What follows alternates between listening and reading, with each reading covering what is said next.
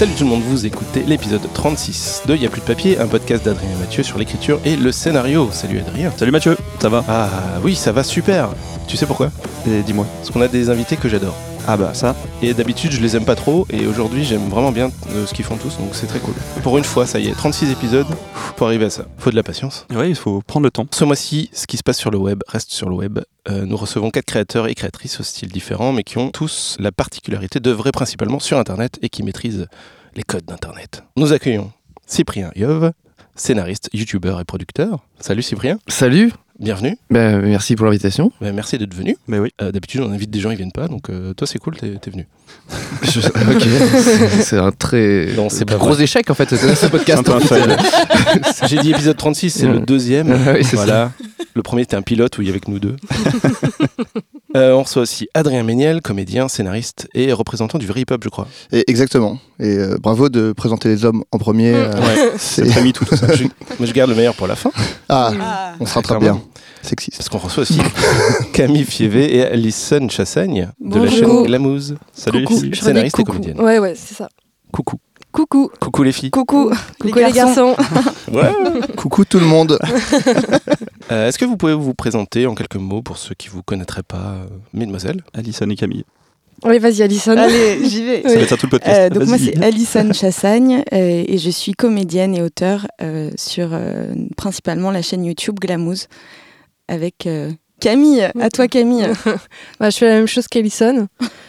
Et euh, voilà, on pas de a risque. une- je présente un peu Glamouze. Bah ouais, ce serait bien. Alors, euh, c'est euh, une parodie de, de youtubeuse beauté, sauf que euh, toutes nos vidéos se suivent, donc ça raconte euh, une histoire en fait de, de filles qui galèrent, euh, qui n'ont pas très confiance en elles, euh, qui sont au chômage et qui essayent de faire comme les autres et de se trouver euh, là-dedans.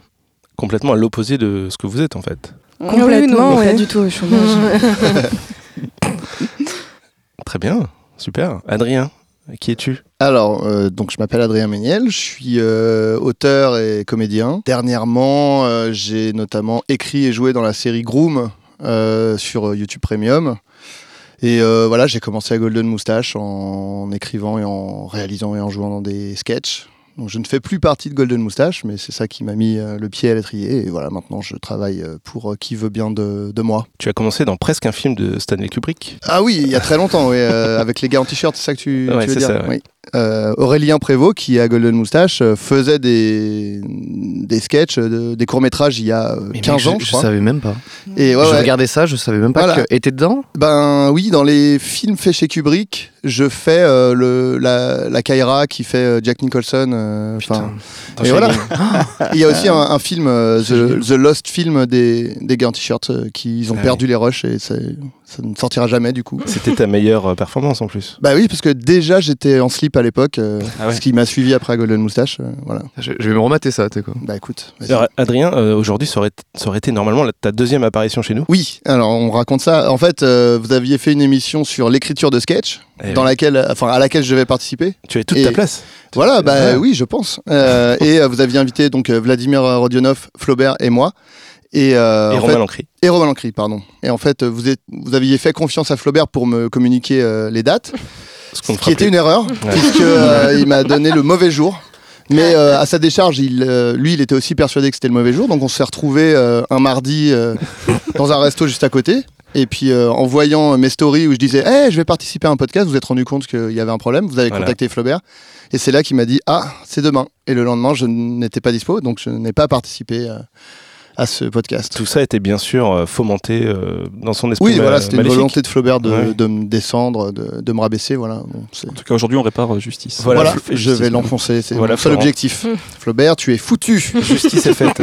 Cyprien, Cyprien. qui es-tu? Que Oui. fais-tu? Alors, euh, moi, je fais des vidéos sur internet depuis euh, euh, plus de 10 ans. Ah, c'est ça. Je Ah, disais, me disais ça, voilà. ouais, que je t'avais vu quelque part. Euh, j'ai commencé avec, euh, avec un test de jeux vidéo. Voilà, les gens. Les C'était gens ta première vidéo? Ouais, bien Ah sûr. ouais. La première que j'ai postée sur, euh, Lequel sur Dailymotion, c'était euh, Wendan, un jeu de rythme sur Nintendo DS. Et j'étais. euh, Enfin, j'ai tellement mal préparé le truc que ma, ma DS est éteinte. Il n'y avait, plus de batterie pendant le truc. Et c'était vraiment la fin de la vidéo. Bon, bah voilà, du coup, c'est la fin de la vidéo. Parce que la console ne marche plus. Donc, euh, au revoir, tu vois. Et euh, finalement, j'ai persisté. euh, C'est toujours voilà. en ligne cette vidéo C'est toujours en ligne sur ma chaîne Dailymotion. Ah oui, Dailymotion. Et je désespère pas qu'un jour ça puisse repartir un coup Dailymotion. Euh, Peut-être que cette vidéo va, recartonner un jour, je ne sais pas. Euh, voilà, donc ça fait 10 ans que je fais des, des vidéos un petit peu en tout genre, euh, sketch, euh, de- des petites parodies, des petits. Voilà, tout ça. Des courts-métrages. Des aussi. courts-métrages aussi. Eh bien, on va en parler dans quelques instants après cette intro de ouf d'Adrien. Non, arrête de dire de ouf à chaque fois parce que ça met la pression inutilement. Bah ouais, mais c'est. Pas la peine, c'est pas ouf du tout. Est-ce que vous pouvez prononcer le H de Adrien pour que vous je sois sûr qu'on parle pas de moi Vous pouvez dire que c'est Adrien. la première fois qu'il y a deux Adriens Ouais. dans ce podcast. Adrien. Voilà. T'as vu, je dis deux Adriens, j'ai fait la liaison. Ouais. En plus. Alors qu'il n'y a pas deux Adrien. Bah oui, Il y a pas il y a d'Adrien. Il y en un, a- un Adrien Voilà. un Adrien. Un Adrien. Alors aujourd'hui, on va s'intéresser à celles et ceux qui se sentent peut-être trop jeunes pour écrire en télévision ou pas vraiment à l'aise pour écrire des films de cinéma de 90 minutes. Ceux qui usent de leurs plumes pour créer avec leurs moyens et ambitions des vidéos, des courts-métrages, des stories, des podcasts, le tout sur Internet, là où tout est permis ou presque. D'ailleurs, alors, est-ce que écrire pour le web, ça veut dire liberté absolue euh, ou est-ce que c'est fini depuis longtemps tout ça? Je lance la question, euh, toujours à 2 euros sur ce podcast. Cyprien. Waouh. Euh, en tout cas, je, sais pas pour les autres, mais moi, j'ai pas eu trop de. Enfin, je, ça n'a pas changé réellement, euh, voilà. Enfin, de base, je m'amuse pas à insulter tout le monde et, euh, et à me balancer des images obscènes.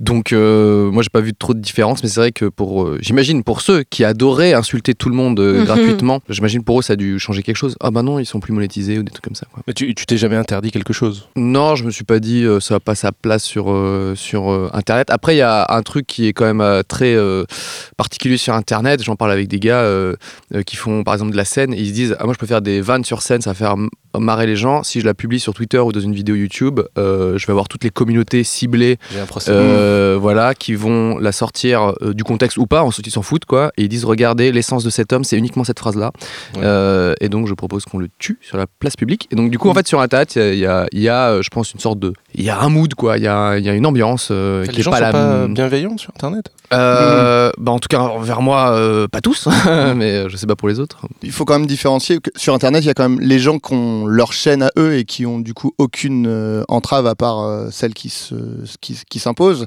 Mais euh, il y a quand même et enfin c'est déjà assez différent d'écrire pour Internet dans des structures genre euh, Golden Moustache, Studio Bagel, etc. Où là, on passe déjà de base par des filtres. euh, Il y, a, il y a un directeur artistique, il y a des gens qui sont là pour s'assurer que euh, C'est ce que je m'étais dit en fait euh, en arrivant ici. Je me suis dit ça veut dire quoi écrire pour euh, pour le web? Je me suis déjà, Ouais. voilà thématique de merde déjà. Et, euh, voilà.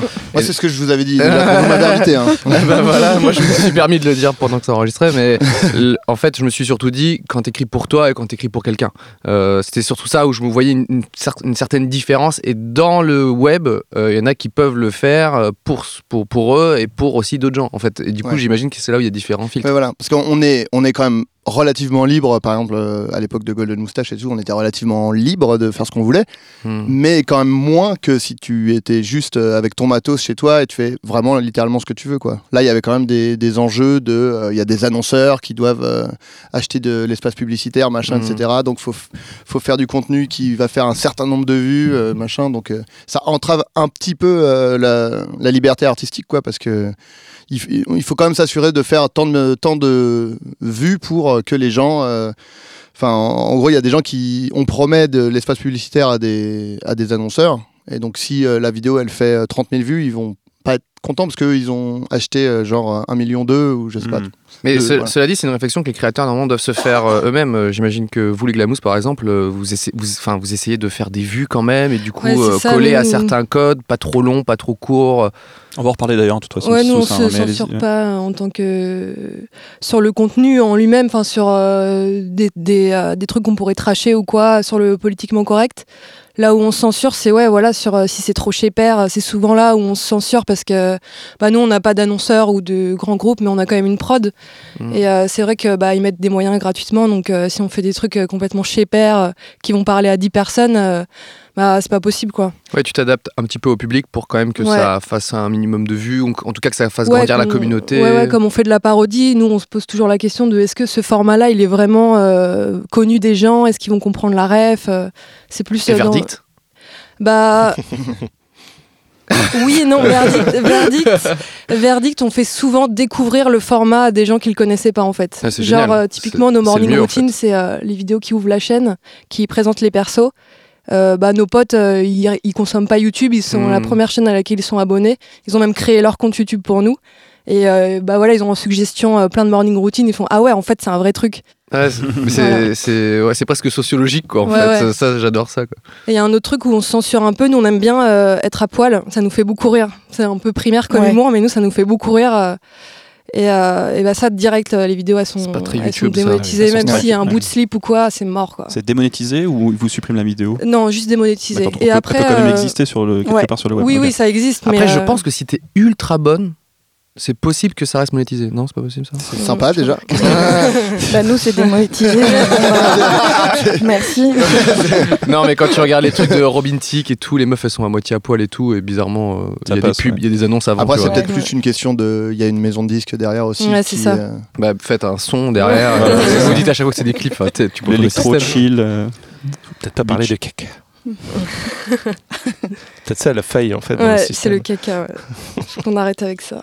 Cyprien, toi, tu es l'un des précurseurs sur YouTube. on- tu nous le disais tout à l'heure. Est-ce que tu avais conscience à l'époque, euh, après tes le, vidéos, euh, le prophète t'a dit. voilà. J'ai dit le prophète. le prophète. C'est vrai, je me rappelle très bien. Est-ce que après ces vidéos de DS, tu as eu l'impression de hum, créer quelque chose de complètement original pour l'époque? Original, non. J'ai jamais eu l'impression de faire un truc vraiment très très original. Mais, euh, mais en tout cas, euh, je m'étais dit. Enfin, c'était impossible de voir autant de vidéos amateurs avant Internet.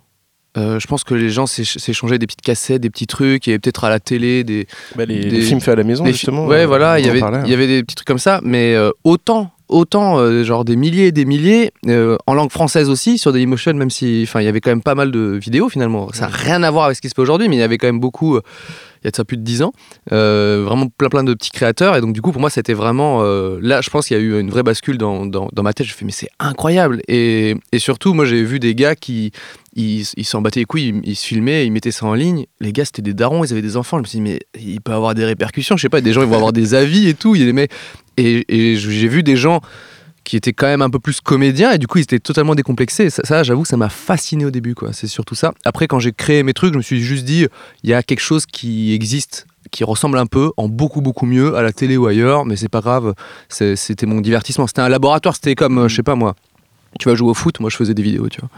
Tu, tu écrivais déjà ou tu, tu lançais la caméra et c'était Non, j'ai euh, j'ai jamais été euh, très euh, spontané, Mmh. euh, à part euh, sur euh, la chaîne euh, Big Orne Coquillage, n'est-ce pas? Euh, Mais sinon, non, non, euh, moi j'ai- j'aime bien tout écrire et tout, euh, tout préparer. euh, voilà. Dès le début, tu as toujours tout écrit? Bah, le plantage de la console, euh, C'était c'était prévu, hein. clairement écrit du coup la DS. qui Euh, ouais, mais j'avais des, je voulais un peu raconter déjà deux trois trucs euh, et effectivement euh, parfois euh, tu bafouilles et tu fais oh j'ai un peu bafouillé des trucs comme ça tu vois. Euh, et, euh, et quand il y a plusieurs, euh, quand il y a d'autres euh, comédiens là effectivement tu, tu, tu aimes bien improviser mais sinon non je euh, j'aime bien préparer et en fait c'est la moi c'est la partie qui m'amuse le plus d'écrire donc en fait euh, j'aime bien me poser réfléchir trouver des petits des petits angles euh, voilà. C'est très bien parce que du coup, tu as pleinement ta place ici euh, dans ce podcast dédié à l'écriture. En fait, c'est Tu viens de te rendre compte Mmh. c'est- Ouais, eh ben, on va bien. pas le virer les gars. Il va rester là peut-être encore une heure. Non, parce que vu que tu as critiqué le- le- la thématique, on est pas dit, euh, bon, voilà, c'est de l'humour euh, bien évidemment Euh, bien évidemment pour faire rire. Moi, je le pense. Est-ce que vous êtes formés à l'écriture, vous, tous, les, tous les quatre? Qui l'est, qui l'est pas ou à quel, à quel degré? Non, ça aurait été- je- j'aurais adoré. Euh, mais à l'époque, euh, quand j'ai commencé mes études, euh, déjà, j'avais pas du tout l'idée de faire ça. Enfin, je voulais juste être comédienne et j'ai fait des études de physique. Oui, normal. C'est le cursus classique. Mais euh, ouais, quand euh, je vois des gens qui sortent d'école, de, de la cité, tout ça, je, je suis trop envieuse et tout. Mais non, pas du tout. euh, nous, Ça. Oui, c'est vrai. Mais il Non excusez-moi. n'y a pas encore des gens qui sortent, ils finissent, ils finissent et après c'est fini. il Bah quand il y a plus, tu sors, mais tu reviens pas. Ouais, c'est effectivement. Vrai. plus du coup. Non, non, du coup, euh, pas de formation, euh, voilà, autodidacte. Toi, Alison, pareil Je l'ai appris sur le tas en fait. C'est en faisant que je me rendais compte euh, des trucs qui marchaient ou pas. Parce que moi j'ai commencé, euh, j'ai fait une fac d'éco, mais j'étais dans une assoce audiovisuelle. Et on faisait des, des sketchs et pour, les, pour les étudiants, on écrivait et on écrivait et on les montait, donc on se rendait compte déjà tout de suite si c'était drôle ou pas. Et en plus, on les diffusait devant tout, des, des- des étudiants euh, C'est génial. libres. C'est Et donc, cool. tout de suite, c'était soit euh, ça cartonnait ou alors c'était des gros fours et on nous huait beaucoup. Donc on, on avait déjà, Ah ouais. c'était comme des commentaires YouTube en live. Oui, c'est ça, ouais. Euh, voilà, donc très tôt, euh, donc c'est sur le tas. Moi, j'ai pas eu de formation, j'aurais j'aurais bien aimé aussi, mais euh, je sais qu'il y a des, des petits cursus comme ça, euh, Ou même, même des dans, le- formations. dans je- les livres ou Ouais, ou voilà, lire, ou- ouais. Mais ça, c'est sur le, le fait de se former de manière euh, autodidacte. euh, comment dire, on peut aller dans une école, et moi, c'est vrai que ça m'a toujours, euh, toujours fasciné aussi, euh, les gens qui sortent d'école, etc., qui Mm, ont plein de trucs ouais. et tout, des tricks et tout. Je fais, oh putain, j'aurais tellement voulu passer mon temps qui ne servait à rien Mm. à juste apprendre ça parce que je, le- je l'apprends bien plus tard. Euh, mais c'est vrai que de se- de- de- d'être autodidacte, c'est en fait on va apprendre plus ou moins la même chose que dans les cours, avec des livres, avec des beaucoup de masterclass, mais avec euh, juste dirigé par la passion en fait. Mm. C'est-à-dire que là où parfois il y a des mecs qui font ouais j'ai cours de scénario, je sais pas quoi, bidule c'est chiant. Euh, bah moi tout ce temps-là, en tout cas moi je l'ai passé à, à découvrir, à écouter, à tout apprendre parce que c'était vraiment que la passion qui me dirigeait là-dedans. Donc je pense qu'il y a plein d'autodidactes qui sont assez bons dans plein de domaines et notamment euh, aussi le scénario parce que voilà ils, ils apprennent tout par eux-mêmes. euh, Par voilà l'erreur aussi. Bah, l'échec. le, le mieux, Ouais. le mieux du mieux, c'est de faire en fait. Ça, c'est Ouais. vrai que ce truc-là de, de gens qui, on a tous un peu croisé, des mecs qui disent ouais, je suis sur un cours là, ça fait trois ans, je l'écris. Ouais. Je sais pas pourquoi ils parlent Mm. comme ça déjà, c'est très énervant. Et, et c'est, enfin, ces gars-là, euh, tu, tu les croises, tu sais, un an plus tard, un an, un an après, et ils font ouais, je suis sur un truc. Bon bah, je, je suis encore en train un petit peu de bouger deux trois virgules et tout, tu vois. Mm. Et je dis, mais mec, il y a- il y, a des gars, ils ont fait 100 000 vidéos pendant que tu Ouais. parlais, tu vois. Euh, je pense que c'est un conseil assez simple. Et sur Internet, ça, c'est ça qui est génial, c'est que tu vas prendre n'importe quel iPhone, quel- n'importe quel truc, tu filmes et c'est, et c'est parti, quoi. Tu peux déjà t'entraîner, quoi. Ouais, J'ai l'impression que d'apprendre à écrire, ça, ça libère pas forcément aussi la, la créativité. En fait, Euh, Mm. ça met Mm. plus euh, des barrières. euh, Non, non, mais donc moi je suis autodidacte aussi. Enfin, moi je faisais euh, de la bande dessinée avant de d'écrire euh, pour l'audiovisuel, donc je. Mais j'étais déjà autodidacte. hein. Enfin, j'écrivais mes, mes BD, mais euh, voilà, j'avais appris en autodidacte. Mais j'ai l'impression que c'est un truc qui va bien avec euh, Internet en fait, le fait d'être autodidacte, parce que au final maintenant on se rend compte qu'il y a quand même un, un ton. Euh, même dans le, le montage qui aussi participe à la narration et tout ça.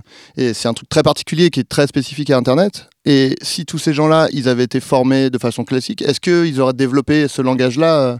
Donc je pense que ça a été bénéfique aussi que la plupart des gens euh, qui ont écrit pour Internet étaient euh, des autodidactes. Après, je dis pas qu'il y a, y a des règles qu'il faut savoir quand on veut après écrire des trucs peut-être plus longs, etc. Mm.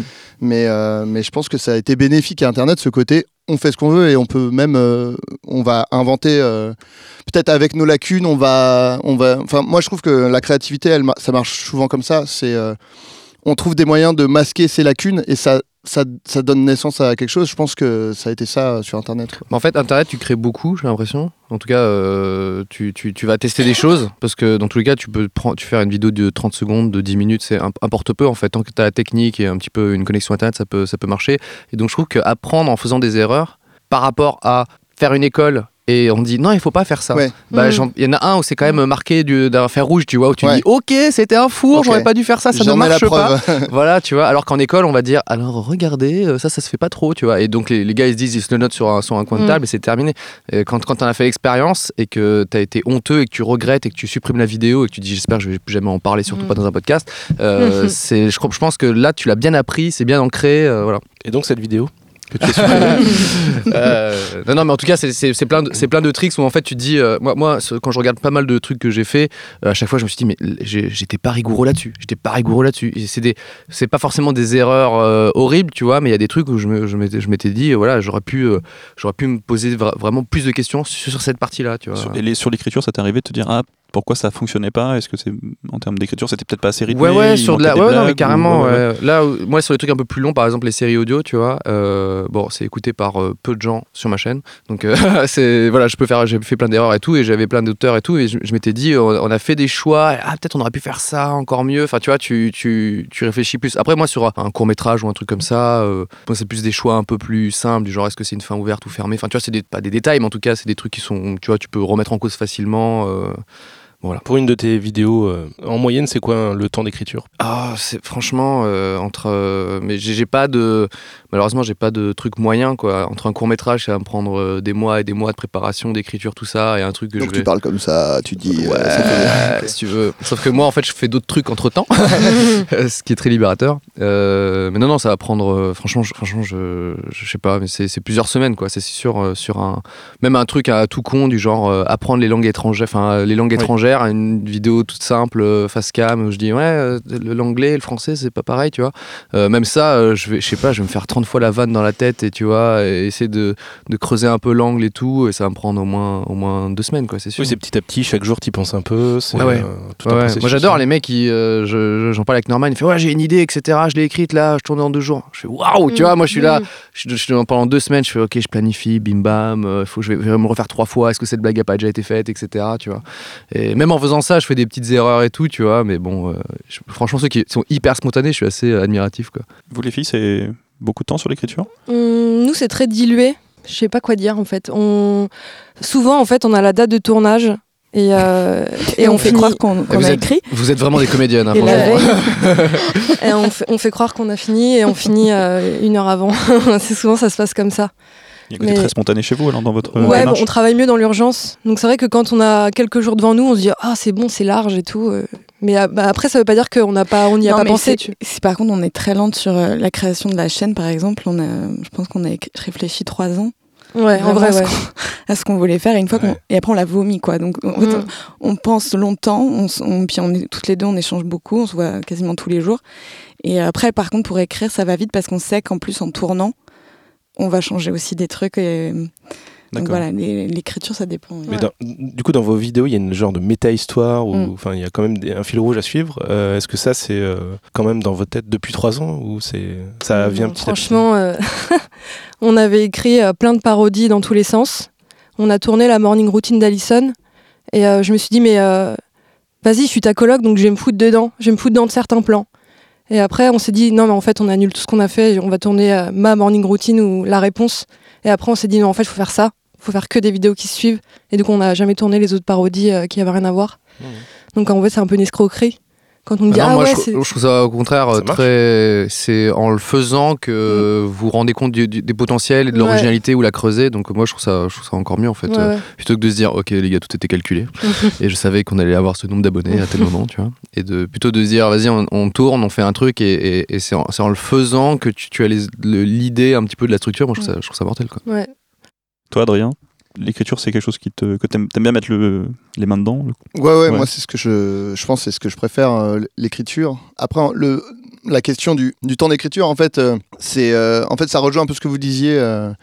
c'est que bon, il y, a- il y a toute une, une part de l'écriture qui est pas vraiment quantifiable, en fait, puisque c'est genre, en fait, tu, tu te balades, tu réfléchis à des trucs, et en fait, le Mhm. truc qui s'écrit euh, dans ta tête, en fait, euh, l'écriture, c'est pas uniquement le moment où tu es devant ton ordi et tu, tu tapes, quoi. C'est vraiment tout un truc qui est. J'aime assez- bien euh, dire que tu as, des pensées euh, disponibles ou non, en fait, tu vois, euh, de temps de cerveau disponible euh, Mm. de, de notre patron de TF1. là. Ouais. Euh, Patrick mais ça, ça marche, ça marche très bien, je trouve, pour les, pour les auteurs, les scénaristes. C'est-à-dire que moi, j'écris plusieurs trucs en même temps très souvent et je vois un moment quand ça va poser problème, c'est qu'en fait, j'arrive pas à me déconnecter d'un truc pour écrire un autre.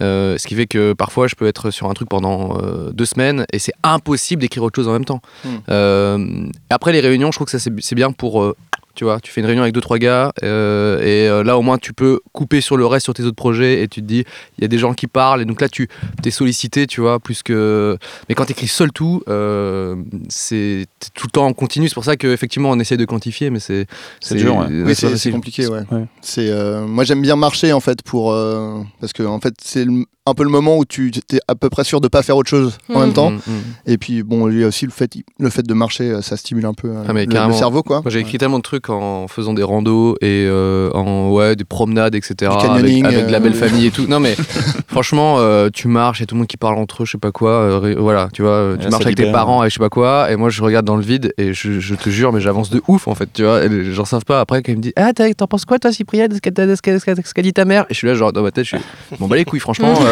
on n'est pas là pour ça. Donc, si tu as un conseil pour ceux qui veulent avoir des bonnes idées, c'est marcher avec tes parents. voilà. Allez- allez-y euh, voilà. Mes parents ils vont parler de plein de trucs hyper chiants. Dans, dans votre tête ça va faire waouh C'est peut-être ça le secret en fait. Est-ce que vous regardez euh, un peu ce qui se fait euh, à l'étranger? Et est-ce que ça influence euh, la façon d'écrire? Alors à l'étranger euh, sur internet sur internet et pas en France, enfin, du coup, l'étranger Hmm. Hmm. Bah, en fait, le truc, c'est j'ai l'impression que moi, j'ai commencé en écrivant des sketchs et c'est toujours un truc que j'aime beaucoup. Mais j'ai l'impression que ça. C'est un peu un format qui disparaît un peu, quoi. Enfin, genre, la, la- la fiction, Ah euh, fiction pure, euh, il y en a plus trop quoi. Même, euh, enfin, en- aussi bien en France. Ou ap- après, moi, je suis pas euh, hyper calé en YouTube. euh, Il y a peut-être, peut-être, je passe à côté de plein de trucs. Mais j'ai l'impression que c'est un truc qui disparaît un peu quoi. Euh, je sais pas si c'est une question d'algorithme YouTube qui privilégie tel ou tel truc ou je sais pas quoi. Mais du coup, enfin, je sais qu'à une époque, la grosse référence en sketch c'était Key and Peele, bon, qui est pas un truc YouTube, mais il y avait tous leurs sketchs sur YouTube et tout ça. Mais c'est vrai que maintenant, je saurais pas, je saurais pas citer un, un créateur ou créatrice de sketch que je regarde parce que j'en vois plus tellement quoi. D'accord. Donc la, la fiction a été euh, sucrée euh, de, de YouTube. euh, voilà. Alors il y a des trucs qui sont super qui sortent. Là en ce moment, euh, euh, tous les dimanches, il y a Roman Photo euh, de Internet et, euh, euh, Abonne-toi de Aime, euh, qui et c'est c'est vraiment génial, mais ça fait pas le poids face à un vlog de je ne sais, je ne sais qui. Après, euh, euh, sur les références, moi il y a toujours des gars. euh, Enfin. je regarde beaucoup de chaînes YouTube et notamment pas mal de mecs à l'étranger. Oui, tu t'en, t'en faisais la. Euh, tu faisais une- récemment une vidéo sur laquelle tu présentais des youtubeurs. Ouais, euh, et- il y en a quelques-uns, ouais. Après, c'est dans des C'est domaines plus- très c'est moins des spécifiques, auteurs, ouais, ouais, ouais. Ouais. c'est de, de l'animation, des trucs comme ça, des trucs qui me passionnent plus. Euh, et je, je pense pas qu'ils ils m'influencent réellement. J'essaie de réfléchir s'il y avait des. des- Il y avait Tom Ska à une époque qui faisait Tom des, des ouais, t'as raison, euh, ouais. Non, mais mais, mais j'ai l'impression qu'il fait raison, plus rien. Ou alors si, il en, il en Ok, sort, ouais. mais comme on vient de le dire, la fiction est sucrée et que tu le D'accord. vois moins et les gens en parlent moins. euh, Ouais, ouais. Et il- donc, euh, oui, effectivement, t'as raison, pardon. euh, Tom Ska, c'était un peu une référence. Bah, Ah c'était ouais. même euh, au point qu'il avait été un peu, euh, un peu plagié. euh, voilà, on va pas. Ah, mais ah. il y avait eu un- une petite Oui. histoire. hein, voilà, on va pas. Oui, euh, pendant ce Mais- temps, pendant ce temps euh, qui a été fait par Canal+. euh, nous, on a des amis qui ont bossé dessus, donc euh, Ouais, ouais. euh, voilà. Mais c'est, euh, c'était inspiré, moi je dirais plagié sur un concept de Tom Ska, effectivement. Ah ouais. Donc euh, ça a inspiré en tout cas la télévision, c'est sûr. Nous, je sais pas. Et vous les filles, est-ce qu'il y a des glamousses Je C'est serais ça. curieux. Est-ce, qu'il y a- est-ce que vous Des avez pompé le concept de quelqu'un C'est de la parodie, donc ça, de- par essence, ça pompe. Ouais.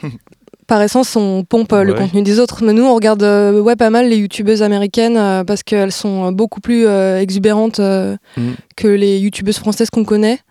Euh, C'est quoi euh, les blazes euh, c'est, c'est qui les meufs euh ah, Franchement, en fait, on tape souvent la- la- le format qu'on veut parodier et on regarde euh, les Tout ce qui se fait plus dans ce de... Ouais, voilà, ouais, c'est ça. Donc, euh, je pourrais pas te citer des, des noms euh, d'américaines. euh. Ah, si, il y avait une nana que je regardais, mais je vais pas retrouver son nom. Elle a fait euh, Danse avec les stars aux États-Unis. Elle, euh, D'accord. Elle est super connue, mais elle, elle, elle fait plus de vidéos du coup. Il euh. y a celle qui a fait le. hum, Comment ça s'appelle euh, Haters. euh, la série Back Off. Ouais, Haters Back Off. Haters Back Off, Ouais, ouais. je sais c'est une plus meuf son- sur. sur Mais une- elle, c'est une meuf qui fait des parodies de. Oui, voilà, c'est Ouais, ça. ouais. C'est des. C'est C'est celle qui avait un clown là Qui mettait du rouge à lèvres mâle Oui, c'est ça, ouais. Ah oui. Euh, comment Il y a elle, il y a E. Justine, qui est une meuf qui faisait. Enfin, il y a pas mal de, de, de filles un peu euh, populaires sur YouTube aux je la regarde États-Unis. plus, mais Jenny Marbles, tu te rappelles? Ah Bah bah, oui, oui. Jenna. Jenna. Jenna. Jenna. Ouais, Jenna. Ah oui, en plus, Jenny, tu vois, Jenna, me je ne sais pas. ouais.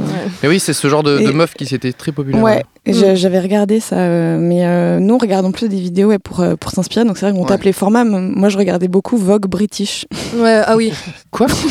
Bon, le magazine Vogue British, pas Ah. Vogue. euh, En quoi ça t'inspire dans ton. parce que c'est des formats euh, qu'on, c'est des formats YouTube qu'on a parodiés, donc euh, je Mm. regardais longtemps les Vogue British et c'est vrai qu'en anglais, euh, euh, les, les- les vidéos, les What's in my bag, enfin c'est des, en fait ils reprennent des formats de YouTubeuses mais avec des actrices ou des top modèles. Et, euh, C'est génial. et c'est C'est drôle, fascinant parce qu'ils sont, ils ont des moyens de dingue quoi. C'est des What's in my bag dans des hôtels de luxe. dans des- Voilà, donc c'est vrai que je regardais ça. La vraie vie, quoi. Ouais, la Mm. vraie vie. Est-ce que ça vous booste, euh, chers amis, de devoir euh, sortir du contenu régulièrement? Ou alors est-ce que ça peut vous Adrien, bloquer? elle arrête pas de, arrête de poster. Vous aussi, les filles. C'est gênant. Vous êtes tout le temps dans mes abonnements, je ne sais plus quoi regarder. Non, bah moi, je, je suis pas tellement concerné par la question parce que même quand j'étais à Golden Moustache, euh, Tant que l'on n'est pas j'étais pas. non, non, j'ai- beaucoup, euh, j'ai sorti beaucoup de sketchs, mais j'étais pas tenu d'en sortir régulièrement, donc. Mais quand t'étais DA, tu devais superviser tous ceux des Ouais, autres. voilà. Donc en fait, tu mettais de toi dans plein de choses quand même. Un, un peu, ouais. Mais euh, après, c'était juste mon métier, donc c'est pas Ouais. boostant ou pas, c'était juste obligé, quoi. Donc c'était pas. Donc je vais laisser répondre les gens concernés, en, en l'occurrence. Euh, est-ce que, est-ce que ça vous booste? Bah, nous, ça nous a boosté au départ euh, parce qu'on s'était fixé vraiment une vidéo par semaine euh, la première année, ce qu'on a presque tenu la première année. Et euh, bah, là, c'était super, c'était vraiment une émulation. euh, mais après, au bout d'un moment, on, on en avait marre, quoi. On était vraiment fatigués, on n'en pouvait plus, puis on avait des moins bonnes idées aussi. Enfin, ce qui nous boostait aussi, c'était d'avoir des trucs concrets. Parce que quand on est comédien et qu'on n'a pas de projet, c'est très difficile d'attendre. Et là, on était euh, créateur de. On, on écrivait, on avait des idées et ça existait vraiment, quoi. Donc ça nous a fait du bien. Et puis d'un coup, le piège siège s'est refermé sur nous parce que dès qu'on n'arrivait pas à poster une fois par semaine, c'était un échec. On se dit, Mm. mais ça y est, c'est fini, c'est Mm. fini, on n'y arrivera plus. Donc ça mais- met la pression. Ouais, mais, euh, mais voilà, après, on... quand tu t'arrêtes un moment et, qu'on re- et après ça nous manque et on reprend, on est content. On a... En fait, on, on retrouve, on essaie d'avoir un rythme un peu plus sain. Ça, ça, Toi, le. Cyprien, tu- ton avis là-dessus? La pression. Euh, je pense que le- l'internaute, il le, il le sait pas, ça, que ça te vide en fait. Mm. Ce- Là, il lui voit pendant, je dis n'importe quoi, 6 mois, tu sors une vidéo par semaine. Donc il fait ok, bah du coup euh, j'espère que dans 10 ans et ensuite mes enfants ils verront la même chose. Et ce qu'ils savent pas c'est que t'es comme une sorte de, de bouteille d'eau tu vois et tu bois dedans un petit peu tous les jours et à la fin il y en a plus tu vois. Et pour la remplir il faut un peu de temps tu vois. Donc c'est moi j'ai fait- j'ai pris le parti pris dès le début de dire euh, je fais ce que je veux quand ça me chante. Alors j'essaye de euh, d'être un poil régulier parce que j'ai toujours plein de petites idées, je sors des trucs. Donc il y a toujours un petit un petit euh, turnover de vidéos, donc ça, ça, ça, va. Euh, et surtout, euh, moi j'ai aussi mes, autres projets à côté qui lissent un peu tout ça, où du coup, même quand je suis pas très actif sur, ma chaîne YouTube, en fait, je, suis sur, d'autres choses. Là, je bosse énormément sur un jeu mobile, par exemple, et bon, on le verra pas avant cet été, alors ça fait un an et demi qu'on en est dessus, donc c'est compliqué pour moi d'habituer les internautes à une vidéo par semaine ou un truc comme ça parce que je m'y retrouve très rapidement je me retrouverai pas du tout quoi. Enfin même dès le début en fait en sortant la première vidéo si je fais j'ai bossé une semaine dessus je vais pas être contente du tout quoi. Euh, parce que c'est pas du spontané c'est pas de tout ça. Moi je pense qu'il faut t'es obligé d'avoir un, concept qui marche euh, en, en hebdo tu vois ou, ou je sais pas moi. Enfin c'est il faut surtout pas, en tout cas moi j'essaie de ne pas du tout habituer l'internaute à ce truc régulier, etc. Parce que ça va tuer toutes euh, mes envies de créer. quoi. Mais, mais c'est un peu la norme, euh, cela dit. euh, Enfin, tous les, les youtubeurs qui cartonnent euh, en ce moment, Hmm. ils sont tous, j'ai l'impression, à, à fixer un rendez-vous, sortir une vidéo par semaine, dire Alors- tel. Enfin, je vois McFly et Carlito, tout ça, c'est une vidéo le dimanche, etc. Quoi. Ouais, ça c'est très stratégique, mais Ouais. euh, t'es obligé d'avoir un format qui s'y prête. C'est-à-dire euh, pas trop l'écrire ou un petit peu et, Ouais, ouais. du spontané, Faire un tout peu ça. du flux plus que de. Moi, de si la je fiction, faisais de la, de la- ouais, si je faisais de, de la fiction ou des trucs comme ça, euh, je, Mm. pourrais pas tenir le rythme, c'est impossible. Tu ferais de la merde très très rapidement et même dès le début, quoi. Tu parlais de Norman tout à l'heure, c'est pareil. Vous êtes un peu. Enfin, il s'était pas obligé non plus à sortir un truc tout le temps. C'était quand c'était prêt. euh, C'était un, un petit peu comme ça, un peu fluctuant parfois. euh. Bah, je pense qu'on est tous différents. Il y en a certains qui vont plus se coller à, à l'algo, effectivement, se dire tiens, je vais quand même me sortir les doigts et tout. Euh, ensuite, euh, moi, comme le écrire et imaginer des trucs, c'est ce que je préfère. Je le protège, tu vois, avec des, des murs en béton, quoi. Et si, Mm. par exemple, le fait d'être euh, très régulier toutes les semaines, etc., ça va tuer mais mon plaisir d'écrire et d'imaginer des trucs, et ben je fais bah c'est fuck. Euh, je joue pas le, je ne joue pas le jeu de YouTube, ok? Cyprien, Euh, je, mais- je te remercie d'en parler. Juste petite parenthèse, parce que parmi les auditeurs de ce podcast, il y a des gens qui ne sont pas de cette génération et qui savent peut-être pas ce que c'est qu'un algo ou qui comprennent pas trop ce que c'est. Des que- vieux, tu veux dire Des vieux, voilà. qui, qui se barre Putain, laissez-nous entre jeunes. On Regarde. n'avait rien à faire hein, là, d'accord Moi non plus, je sais pas, alors je... Est-ce que l'algo, qu'est-ce que c'est? Est-ce que quelqu'un peut en parler ça euh, fait peur. ça fait visiblement, je vois vos têtes euh, livides. Je te... Cyprien, peut-être tu sauras mieux répondre. euh, Alors pourquoi moi. je saurais mieux que toi? Bah, Parce que tu es plus dans le YouTube euh, game que moi. D'accord. Non, mais je veux bien essayer. non, non, euh, honnêtement. Peut-être Adrien après, y a pas de souci. Moi, je, je vais, je vais vous dire un truc, c'est que euh, les gens, les gens disent ah t'es un expert, je sais pas quoi, parce que t'as des Non, j'ai pas dit abonnés, ça. pas dit ou ça. alors t'es richi- richissime parce que tu t'es lancé sur YouTube businessman. Ça, c'est Ce vrai. que j'ai fait, c'est que j'ai posté des vidéos, j'ai coché euh, les cases euh, monétisées et je sais pas quoi, et franchement, effectivement, euh, j'ai changé un peu mes aperçus avec le titre à, à l'époque là, parce que je voyais que ça marchait mieux, mais c'est, enfin, on, on en est là, j'ai rien fait de plus. Non, non, mais euh, La stratégie, ça Non, non, mais euh, c'était juste. euh, que- non, mais je sais bien, non mais c'est. J'ai jamais eu ma chaîne à moi et tout, donc je me suis jamais intéressé vraiment à ces histoires Ouais, non, non. et tout. Donc, euh, Mais c'est, enfin, tout, tout ce qu'on vient de se, dire là, c'est qu'en fait, le, le YouTube met en avant des vidéos sur leur, sur leur plateforme, soit sur la, la page, la page de l'enfer qui s'appelle les tendances, ou alors euh, les suggestions. C'est vraiment le nerf de la guerre si tu veux te, te faire connaître ou avoir des vues euh, de manière un peu naturelle sur la plateforme, sur des gens qui cliquent et qui sont intéressés, etc. Et pour rentrer dans ces cases-là, euh, qui vont t'apporter des nouveaux viewers, enfin des, nou- des nouveaux internautes qui vont regarder ton contenu, et ben voilà, il y a des règles, c'est-à-dire il faut être plutôt régulier, il faut plutôt avoir des, des mots-clés qui sont intéressants pour, pour la plateforme, en tout cas pour les, les- les utilisateurs.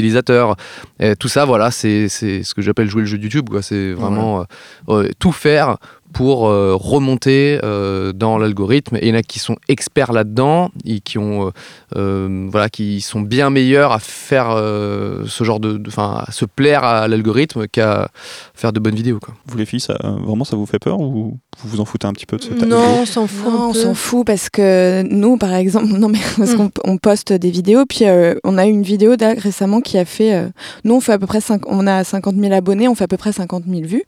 Et euh, on a quelques vidéos qui font 100 000 ou 200 000 vues et on ne sait pas pourquoi. Et on nous a expliqué que c'est parce que peut-être à ce moment-là, on avait euh, fait une parodie d'une vidéo qui était euh, recommandée. Donc notre Mm, vidéo c'est oui. pas, a été par hasard recommandée. Mais c'est drôle parce que après, nous, ça nous rapporte des vues, mais les gens vont pas s'abonner parce qu'ils arrivent, ils disent mais c'est qui ces deux connes là? Qu'est-ce qu'elles racontent? Parce que comme ils ont, euh, comme c'est feuilletonnant, bah ils comprennent pas grand chose. En plus, nous on est des persos un peu, euh, euh, un peu naïfs, etc. Donc des gens qui pensent que c'est du premier degré D'accord. Ah oui. comprennent pas ça. Mais euh, donc l'algorithme, euh, oui, on sait que ça existe, mais on sait pas vraiment comment il marche et puis on on n'y pense pas en, créant, euh, en, en postant ou en Ouais, on, on demande pas assez aux gens d'activer la cloche aussi. Il y a des, trucs- Ouais. des trucs comme ça. Mm. Puis il y a un truc, c'est que nous, on veut pas spécialement être euh, taxés de youtubeuses. Enfin, on veut vraiment euh, écrire des trucs qui existent, jouer, qu'on nous appelle pour jouer des trucs. On veut être comédienne et auteur, on veut pas spécialement être euh, youtubeuse. Du coup, euh, on préfère euh, privilégier. Ça empêche pas, l'un n'empêche pas l'autre. Euh, non, parce que notre prod, ils nous disent souvent, ils sont potes avec l'Hollywood. Et du coup, on se comparait beaucoup à eux au début, quand on réfléchissait. Et euh, au bout d'un moment, on leur a dit ouais, mais nous, on veut pas euh, faire la même chose qu'eux. On veut pas avoir un million d'abonnés et, euh, et faire des sketchs YouTube. On a envie d'écrire des séries. ouais, Nous, on veut pas- vraiment pas un million d'abonnés. Enfin, je- Non, mais c'est pas on qu'on n'en veut pas, euh, barrez-vous quoi. C'est pas qu'on voulait pas, mais c'est que on se rendait, on se rendait compte que si on, enfin si on veut être du coup euh, youtubeur et gagner sa vie comme ça, c'était un, vraiment un, un temps plein quoi. C'est c'est c'est Ouais. un vrai métier à part entière et que nous on avait, euh, c'est même même pas l'envie, c'est pas le temps quoi. Parce qu'on du coup on, on avait des projets de théâtre euh, pas payés, on avait Mm. euh, des tas de choses euh, à côté et, euh, et donc du coup être vraiment, euh, enfin cartonner sur YouTube, c'est pas que un hasard quoi. C'est aussi euh, avoir une cible, réfléchir. Enfin c'est c'est C'est du travail, ouais. c'est du travail à temps plein, quoi. Et ce temps-là, on l'avait pas. On l'a jamais pris aussi. mais- Et c'est vrai que c'est- un travail à temps plein et pas forcément un travail créatif quoi. C'est ça Mm, le truc, ouais. c'est que C'est Euh, stratégique. Moi, je, je, je vois plein de gars, ils bossent à, à fond sur, euh, sur leurs vidéos et tout, du- d'un angle artistique, mais ils travaillent aussi beaucoup sur euh, l'aperçu, le titre, euh, tout ça, parce que, en fait, euh, sinon. Veux-tu dire qu'il faut ne pas être qu'auteur, il faut aussi être capable de faire un peu de marketing Bah, si t'es seul tout, oui, ça, effectivement, euh, tu dois un peu faire euh, tout ça. Et il y en a qui, ont, qui sont dans des plus grosses structures et qui gèrent ça un petit peu, un petit peu pour eux, ou en tout cas qui ont des potes qui, qui vont gérer, gérer ça. Et peut-être eux, du coup, ça leur enlève un petit peu cette, cette partie-là. Mais c'est vrai que euh, jou- jouer le jeu de YouTube, c'est vraiment euh, c'est du travail énorme euh, à se dire, à être très régulier, à faire les bons sujets, les bonnes miniatures, etc. De toute façon, tu vas sur les tendances, tu vois une sorte de forme, un truc, tu fais, ok, d'accord, il faut que je me plie à ça maintenant. C'est voilà, et c'est beaucoup de boulot, quoi. Moi, je comprends ceux qui sont euh, que euh, artistes, créateurs et, et qui se sentent paumés face à cet, algorithme qui va te mettre en avant si tu, si tu corresponds à certaines- règles. Euh, ça peut Oui. faire très très peur. Quoi. Parce que ce qu'on voulait dire, c'est que, euh, mis à part vous, vos travaux d'auteur et de création pure, il y a aussi euh, la concurrence des autres vidéos qui, elles, sont peut-être un peu plus racoleuses ou un peu différentes, qui n'ont rien à voir avec un travail d'écriture, qui, elles, prennent aussi de la place. Ouais. Et du coup, il faut un peu se battre pour essayer de sortir de ça. Mais c'est marrant que tu parles de concurrence. ou- Non, non, non, mais moi, il y a ça quelques années, je disais, à la différence de la télé, quand tu regardes une chaîne, tu n'en regardes pas une autre. du coup, je comprends la concurrence. Et je disais, mais sur Internet, ta vidéo, elle existe toujours et tu peux la remater. Aujourd'hui, j'ai changé d'avis. Maintenant, quand tu regardes une vidéo de 40, 50 minutes ou plusieurs, franchement, c'est sûr, tu vas pas regarder une autre parce que c'est bon, tu as, eu ta dose, tu vois. Donc maintenant, j'ai l'impression qu'il y a une, vraie concurrence où du coup, il y a beaucoup trop de vidéos et euh, de très bonne qualité, euh, bien heureusement, euh, pour, la plupart. Mais, du coup, si, tu, veux que quelqu'un regarde ta vidéo, il faut qu'il arrête celle qu'il est en train de regarder, quoi. Moi, je découvre des commentaires. Et c'est, c'est- ça me fait très plaisir quand c'est sur mes vidéos. Et il y en a plein qui disent, euh, top commentaire très souvent, Ah, euh, j'ai arrêté la vidéo euh, de, que je regardais pour regarder celle-ci, like Ah si ouais toi aussi. C'est-à-dire, que voilà, on en est là, c'est-à-dire qu'on en est presque, ah, j'ai, j'ai zappé de chaîne, tu vois. Ouais. Donc aujourd'hui, effectivement, je trouve qu'il y a, il y a- il y a une- un peu plus de concurrence que ce que j'imaginais. ouais. C'est vrai, ce que tu dis, c'est qu'il y a vraiment une. Enfin, il n'y a pas si longtemps, mais il y a peut-être euh, 5-6 ans, tout le monde disait Ouais, la télé, c'est vraiment de la merde et Internet, ça, c'est la vraie liberté, c'est vraiment mieux et tout. Et en fait, là, on se rend compte que petit à petit, Internet, ça, de, ça reprend, euh, je sais pas si c'est consciemment ou pas, mais un peu les habitudes et les codes de la télé, quoi. C'est-à-dire déjà le, ce dont on parlait tout à l'heure, le rendez-vous. Non. Non mais, le- non mais le rendez-vous euh, euh, fixe quoi, à, Mhm. à date fixe qui revient à ce que ce qui se passe à la télévision quoi. Genre les programmes ils sont à telle heure et tout, même si après sur internet c'est euh, on les revoit quand on veut, mais il y a quand même ce, ce côté rendez-vous, il y a le côté maintenant apparemment on zappe aussi euh, sur Ouais. internet et tout. Enfin il y a vraiment un truc de en fait, c'est en train de. Et puis même le Et la côté, publicité. euh, ouais, la publicité, puis le truc de, voilà, euh, la- à la télévision aussi, la fiction, c'est Mm. pas forcément ce qui est le plus euh, mis en avant et tout, quoi. Et, Ouais. euh, vraiment, il y a un côté, il y a 5-6 ans, on faisait les malins, genre, nous, on est les nouveaux, on arrive, et c'est pas comme la- cette grosse merde de télé. Puis en fait, maintenant, tu regardes la page tendance, enfin, il n'y a pas de quoi être, euh, être fier euh, tellement, quoi. Et vous faites des séries télé? Euh, ouais, ouais, bah oui, oui, on fait. Enfin, maintenant, enfin, moi, j'ai jamais dit euh, que la télé. Moi, j'ai jamais Ah, putain, craché sur la télévision. en train de rétro-pédaler. Non, non, non, non, je dis que c'était le, le discours global Ouais. quand même de Mais dire. moi, je suis d'accord avec toi. Moi, par exemple, j'ai jamais euh, traché euh, la télé parce que, effectivement, euh, j'ai travaillé pour cette chaîne de documentaire qui est Énergie 12, donc je sais très bien de quoi je parle, n'est-ce pas? Euh, Parce que pour moi, c'est des mecs qui créent aussi du contenu et il y a, Oui, il y a voilà. des chaînes de merde, il y a des bonnes chaînes, il y a de tout.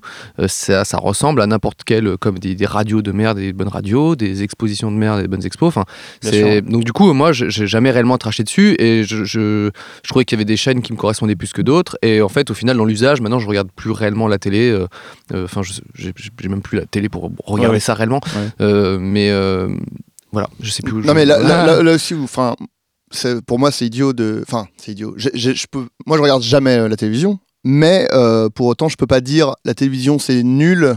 Euh, en- par euh, essence parce que Non. pour moi c'est le même métier qu'on fait en fait t'es Mm. comédien sur euh, c'est ça qui me pose problème c'est ce que je vous disais euh, c'est que pour moi euh, il y a une dichotomie qui a pas lieu d'être vraiment en- en- enfin pas toujours en tout cas quand on dit voilà ce que vous disiez youtubeur quand tu es étiqueté youtubeur, tu es du coup plus euh, comédien, tu plus auteur, etc. Alors qu'au au final, c'est le même métier. Enfin, Ouais. moi, très vite, euh, quand j'étais à Golden Moustache, on a fait un prime sur W9.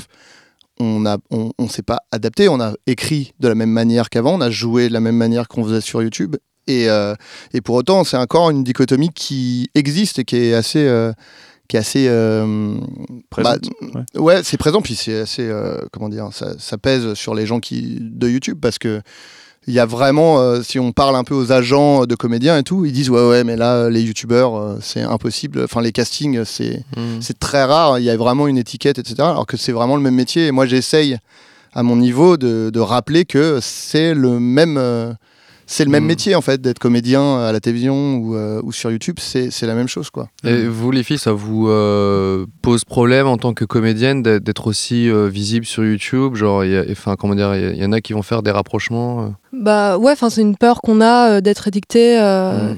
mais de pas être reconnu ouais, Ça comme vous- des ça vraies vous sert pas comédiennes. C'est ça qui, potentiellement, ça Bah, vous sert pas, quoi. En vrai, euh, avant euh, qu'on lance Glamouze, euh, on nous appelait jamais pour jouer parce qu'on était personne. Et en fait, euh, maintenant on est intermittente depuis qu'on a lancé Glamouze il y a deux ans. Et on a joué dans plein de trucs et tout, euh, c'est trop bien. Non, non, ça nous sert, mais on. Là, aujourd'hui, ça nous sert, mais parce qu'on n'est pas une chaîne trop visible non C'est plus. ça. Mm. Et qu'on n'est pas. euh, Ouais, on n'est pas suivi sur Insta, on n'est pas très suivi sur Instagram et tout. Enfin, je trouve que YouTubeurs aussi, quand tu, tu parles des YouTubeurs, ceux qui ont beaucoup, beaucoup de succès, et malheureusement, c'est des agents qui ne peuvent pas les imaginer dans. Comme nous, on incarne, euh, comment dire, on reste les glamours, c'est de la fiction, on n'est pas. euh, on reste des personnages de fiction et on n'a pas non plus beaucoup de succès. Et puis il y a Ouais. aussi un truc, c'est que on, on nous voit pas dans notre intimité, on vlogue pas, on n'est jamais, euh, on, on essaye de pas trop faire euh, euh, des jeux ou des trucs où on est nous-mêmes sur d'autres chaînes, parce que je pense que c'est à ce moment-là où quand on livre trop de soi, de qui on est vraiment dans la vie, qu'on peut plus nous projeter dans un personnage parce qu'on connaît trop qui on est dans, et en fait on est plus crédible. Et je pense que c'est ça le, le truc euh, Ouais. des youtubeurs qui ont pas de rôle au cinéma, c'est parce qu'en fait on sait trop qu'ils sont pas ça à l'écran. Ah ouais, c'est intéressant cette réflexion. les- ouais. Ouais, les c'est- youtubeurs qui n'ont pas de rôle au cinéma, c'est un peu tous les youtubeurs en fait. Enfin, il y en a vraiment pas beaucoup qui. Enfin, des gens qui ont commencé sur YouTube qui ne Mm. jouent pas au cinéma, c'est quasiment tout le monde euh, en fait. Ouais, mais si je prends par exemple euh, Jimmy Labeu, tu vois, Voilà. euh, il a Oui, eu sa chaîne et très rapidement, lui, euh, il, a, a il a combien, dit dès le début, il a fait, des, il a commencé par des vines, tu vois. Mhm. Oui, il y en a combien, mais Oui, euh, a- ceux qui veulent ça vraiment. euh, combien euh, Dès le début, il a essayé de faire euh, du stand-up. Il a, il- le premier truc qu'il a fait, c'est venir sur Paris, rencontrer des agents, etc. Enfin, tu vois, c'est. C'est pas limité en fait, c'est ça que tu veux dire Ouais, et du coup, euh, je pense que c'est en, en se donnant à fond les moyens aussi, bah, il y en a qui vont se sentir plus comédiens que youtubeurs et l'inverse, quoi. Ouais. Donc, euh, bon. Puis euh, Jimmy Labeu, il a toujours incarné ce personnage un peu hystérique et tout ça. Finalement, on sait pas trop comment il est quand il est calme. Je l'avais Mhm. croisé une fois. En fait, il est hyper calme, ce gars. Donc, il est pas du tout comme ça dans la vie. Donc, c'est aussi. euh, Bah, ça serait très dangereux s'il était, euh, effectivement. oui, oui, non, mais du coup, on, lui, quoi, peut le projeter dans autre chose que, Ouais, ouais, c'est que vrai qu'il faut- youtubeur, je pense. tu dois faire attention un peu à. Enfin, si tu veux faire d'autres projets, euh, peut-être que, ouais, faut y ré- y réfléchir à deux fois. Et moi, j'avais entendu euh, Laura Felpin, une comédienne qui fait beaucoup de Golden Moustache, et je sais plus, elle avait dit non, je sais plus où. Euh, C'était dans un podcast ou sur, sur- dans, ses, dans, dans ses stories. Elle disait voilà, maintenant qu'elle fait beaucoup d'internet et tout, euh, elle sait très bien qu'elle est étiquetée et que tu vois, ça, ça va être plus compliqué pour faire de la fiction euh, ailleurs, quoi. Potentiellement. Bah, nous, quand on avait fait le, le premier Prime W9 euh, de Golden Moustache, donc j'étais directeur artistique à l'époque, on avait fait une réunion avec les gens euh, de la télé et euh, il y avait une, euh, une des personnes euh, représentantes de W9 qui nous avait dit Oui, non, mais là, c'est pas vos petites vidéos sur internet là. Mhm. Et alors que, bon, ça, enfin, je vais pas cracher dans la soupe, mais Ça pose un rapport super intéressant. oui, vous, vous faites euh, genre les, les ch'tis, euh, machin, donc euh, Mm. vous avez vraiment pas de quoi nous prendre de haut, quoi. Mais euh, c'était. euh, ouais, il y a- y a- ça existe quand même, quoi, ce, ce- ce mépris, quoi. Il y a vraiment un truc. Mais cela dit, c'était la même chose avant, euh, il y a quelques années. tu avais le cinéma qui méprisait euh, la télévision. Maintenant, la télévision, en tout cas aux États-Unis, c'est ce qui se fait de mieux Avec en termes de fiction. Et Ouais. du coup, maintenant, on dit Ah, qui est-ce qu'on va mépriser? Ah, bah, il y a les gens euh, d'Internet, quoi. En fait, il y a toujours un peu un. Les, les nouveaux, ils doivent Mm. toujours essuyer, euh, essuyer les plâtres. euh, c'est comme ça, quoi. Mais je pense que ça ne durera pas indéfiniment. Mm. Mais là, on est dans la période, je pense, où, euh, voilà, on, do- on faut faire ses preuves un peu, quoi, tu vois. Ouais, je suis d'accord, mais j'ai l'impression que là, il y a un espèce de petit changement, un petit entre-deux avec euh, les chaînes qui font des web-séries maintenant. Qui, tu sais, il y a Arte et Arte Créative ou France Télévisions qui fait euh, Studio 4 ou Slash. Euh, je me dis qu'il y a une main tendue aussi entre les créateurs du web, youtubeurs. euh, Ça marche pas. Et euh, Oui, marche mais, ça marche pas. Ça marche pas du tout. mais cela dit, moi, justement, juste le terme web série me pose problème en fait parce que pourquoi est-ce qu'on dit pourquoi est-ce qu'on fait la différence tu vois? Et euh, où est-ce que ça s'arrête? Est-ce que les séries Netflix c'est des web séries à ce moment-là? Parce qu'elles sont que sur internet aussi quoi Et il y a vraiment un truc de genre pourquoi est-ce qu'il y a pourquoi est-ce qu'on veut absolument Mais à chaque raison, fois House of Cards, je crois que c'est une web série. Non mais c'est vrai pourquoi enfin je veux dire non mais pourquoi quelle est la différence tu vois? Ce genre des séries digitales. Ouais, non, mais je veux dire, ce c'est juste. euh, le, on, on- à chaque fois, on insiste quand même pour euh, dire c'est c'est le web quand même, tu vois? Alors C'est final. péjoratif en fait. Je sais, bah, je sais pas si c'est péjoratif, mais en tout cas, on veut euh, insister sur euh, la différence. Quoi. Je sais que euh, Les Emmerdeurs, la- la- la série- l'autre série YouTube Premium, qui n'est pas Groom, ils ont été nommés au Globe de Cristal, et j'ai vu qu'ils étaient nommés dans la catégorie web série, et c'est vraiment le premier moment où je me suis dit, ah, c'est une web série que j'ai fait en fait. je savais pas, moi je croyais que je faisais une série, Ouais. Mm. et en fait, c'est une web série, c'est autre chose. Il y Non, avait mais la toi, catégorie. pas nommé en fait. De quoi tu Non, non, parles non, mais du coup- Voilà, merci. Non, non, mais du coup, il y avait la catégorie série et il y avait la catégorie web Ouais. série. Et il y a vraiment un truc. Alors que c'est YouTube, quoi. C'est des gens qui ont Ouais, de l'argent, qui ont une grosse place dans la société et tout. Mais Parce que quand c'est même. pas juste. euh, là, ouais, il y a du budget ou il y a pas du budget, quoi, tu vois. Ouais, mais il y a du budget. C'est YouTube, quoi. C'est une grosse boîte qui met de l'argent et tout, quoi. Oui, t'as raison. Donc. euh, et Ouais. puis, je sais pas, en fait. Non, mais j'essaie de. tu- T'imagines bien que s'ils ont fait une catégorie web série, c'est pour dire euh, regardez, ces gens n'ont pas de thunes, donc. Mais c'est vachement bien. Oui, mais justement, à une époque, ça voulait dire ça, web série. Mais Mhm. sauf que maintenant, Bah oui. ça n'a plus de sens Mais il n'y tellement. a pas de web. Enfin, il y a plus de web série. Enfin, euh, le truc dont tu parlais, là, Arte, tout ça, c'est quoi exactement euh Non, mais quand on disait qu'il y avait une différence entre la télé et, euh, et le web, j'ai l'impression qu'en ce moment, ils essayent de faire un de Hmm. créer des contenus qui sont un mix. euh, Ouais, des passerelles un peu. ouais, des passerelles, quoi. Hmm. Ouais, oui. Il y a eu Non, mais je dis- preview, euh, preview sur Studio 4, euh, Hmm. tu vois, ce genre de, de, Ouais. de série. Quoi, C'est pour sont- les jeunes, quoi. C'est des contenus télé pour les jeunes, en gros. Voilà. Bah, je sais même pas, c'est c'est pour les jeunes. Enfin. C'est ciblé jeune, ouais. C'est marketé Ok, ok. un peu jeune génération. Une personne qui nous écoute, de toute façon. Voilà. les pauvres auditeurs. Euh, Adrien sans H. Oui. On te voit beaucoup faire des stories sur Instagram. Oui. Est-ce que pour toi c'est un moyen d'être créatif au quotidien? Est-ce que c'est Euh, tu le vois comme ça toi? Ouais, je le, je le vois comme ça, ouais. En fait, des- c'est tous les jours un défi. Tu te dis je vais faire des trucs. Ah non, non, ou- pas du tout. C'est pas un défi, euh, genre c'est vraiment. euh, Enfin, non, ce serait vraiment. Enfin, je suis pas un influenceur, quoi. Non, non, non, moi je suis pas du tout. euh, Enfin, il y a des gens pour qui c'est un défi, mais c'est les gens qui vivent de ça, quoi. Ce qui n'est pas du tout mon cas. Euh, moi, je le fais quand ça m'amuse. Il, il se- il se trouve que ça m'amuse souvent. Beaucoup. Mais euh, voilà. euh, Mais euh, non, mais je trouve que c'est juste euh, une façon de. Enfin, c'est comme euh, si t'es un athlète, euh, tu cours euh, tous les jours. Et euh, si ton métier c'est d'être créatif, eh ben, c'est un bon moyen de. euh, tu vois un truc, hop, ça te donne une idée, tu le filmes, Mhm. ça te prend deux secondes, et puis euh, Hmm. en plus ça fait rire les gens quand ça marche. T'as un, re- un retour qui est immédiat aussi. Ouais, ouais, il y a ça. Puis, enfin, ouais, ouais. Il y a, il y a un. En fait, je. Parce qu'on m'en parle souvent de mes stories et pendant longtemps je me disais ouais, c'est cool, je suis vraiment un auteur de stories, c'est hyper valorisant. et, euh, et en fait je commence petit à petit. du web, tu vois. On méprise voilà. les gens du web, maintenant on Il y va a les gens y série. Il y a série, web série, story. Euh, non, non, et, euh, et c'est vrai que pendant un moment je. Podcaster. je- ouais, voilà. non, mais euh, je me disais, euh, enfin j'étais j'étais un peu vexé et en fait au final je me dis. Finalement, euh, c'est pas rien de pouvoir, euh, à un rythme aussi soutenu, euh, Ouais. pouvoir faire euh, rire les gens et le faire au quotidien et plusieurs fois dans la journée, etc. C'est- très impressionnant. Enfin, au final. C'est pas, enfin, je veux dire, il y a pas de, il a pas de honte à, à, Non, non, à ça, quoi. Mais c'est évidemment, c'est encore une fois, comme c'est un truc qui est tout nouveau et tout, on va, on va un peu le, voir d'un mauvais œil, et y compris moi-même alors que je le fais, donc c'est ridicule. Mais euh, et puis aussi, il y a le côté, euh, souvent les stories, c'est utilisé par les gens pour euh, faire des placements de produits, etc. Du coup, il y a un peu ce côté. euh, bah, ceux qui sont peut-être très visibles, mais en vrai. voilà, euh, mais c'est surtout souvent associé à ça dans la tête des gens. C'est D'accord, ça que ok, je veux dire, quoi. Ah bah en tout cas moi les gens que je suis hein, ne font enfin à part euh, McFly Carito qui parfois font des petits posts euh, comme ça mais sinon il y a Ah ouais, il ah n'y en a bon pas il a pas de enfin moi en tout cas les gens que je suis c'est des, des trucs plutôt euh, enfin, soit c'est des potes qui postent des stories mais sinon c'est des trucs hyper créatifs et intéressants moi je Mm. suis très fan de Freddy de Gladieux. Freddy Gladieux Ouais. et je suis mais épaté mais vraiment je, regarde les stories je suis là je fais mais comment avec euh, si peu de trucs et tous les jours il trouve quelque chose à raconter tu vois c'est Ouais. et, des trucs euh, hyper hyper absurdes et malins et intelligents et tu fais bah ouais d'accord c'est très très fort quoi vous regardez des stories vous un petit peu euh? Non, moi je regarde euh, les stories des gens, euh, de mes amis euh, qui Hmm. filment leur bébé ou leur plat au resto. Mais non, je regarde les tiennes, non, je regarde les tiennes, Adrien. C'est gentil. Et, euh, je les aime beaucoup, mais moi je, je serais incapable, ouais, je, je suis admirative de Ah ouais. ça. Et Oh. puis j'aime pas le côté euh, euh, me filmer euh, quand je suis chum et tout. Il y a ça Ah aussi, ouais. tu vois. Ouais, alors que moi, apparemment. Pourtant, c'est drôle. Moi, je, je croyais, je savais pas que j'étais chum, mais du coup. Non, je- non, mais non, non, moi je me trouve chum, moi, quand je, tu vois, Ouais, je plaisante. tu sais, je veux dire un truc et je me dis, oh non, je suis Toi, chum tu, et toi, tout, tu j'ai pas l'assumes envie. complètement, j'admire vachement. euh.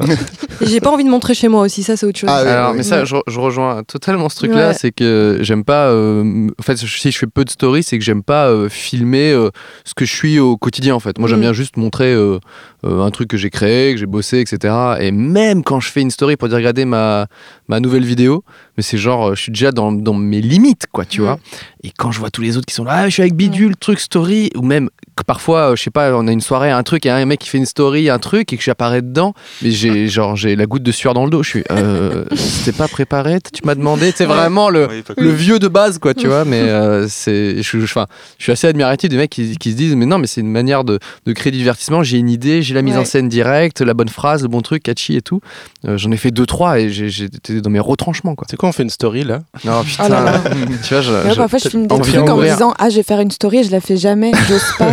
J'ai peur que ce soit pas intéressant, que c'est. c'est- Je suis pas du tout spontanée aussi pour ça. Pour vous tous, est-ce que faire des stories, c'est écrire?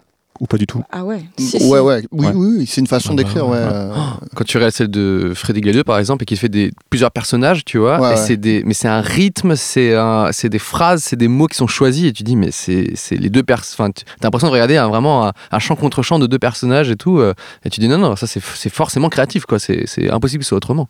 Et celle de, de Adrien aussi. euh, Oui, je- oui, non, mais j'étais pas Ah. avec cet ingrédient. Sauf qu'apparemment, il y a des gens qui savent pas ce que c'est le second degré euh, dans, dans ton public. Oui, oui, Ah parfois, ouais ouais. Ouais, non, parfois. En fait, j'avais fait une story euh, il y a pas longtemps, mais c'est un exemple parmi tant d'autres, où je faisais euh, du stand-up, mais vraiment pourri. Enfin, le- Ah ouais. vraiment les blagues les plus basiques de stand-up. Mm. qu'on- Et, euh, et je, donc, je faisais un personnage, en fait, qui Ah. faisait du stand-up pourri. Et c'était un peu.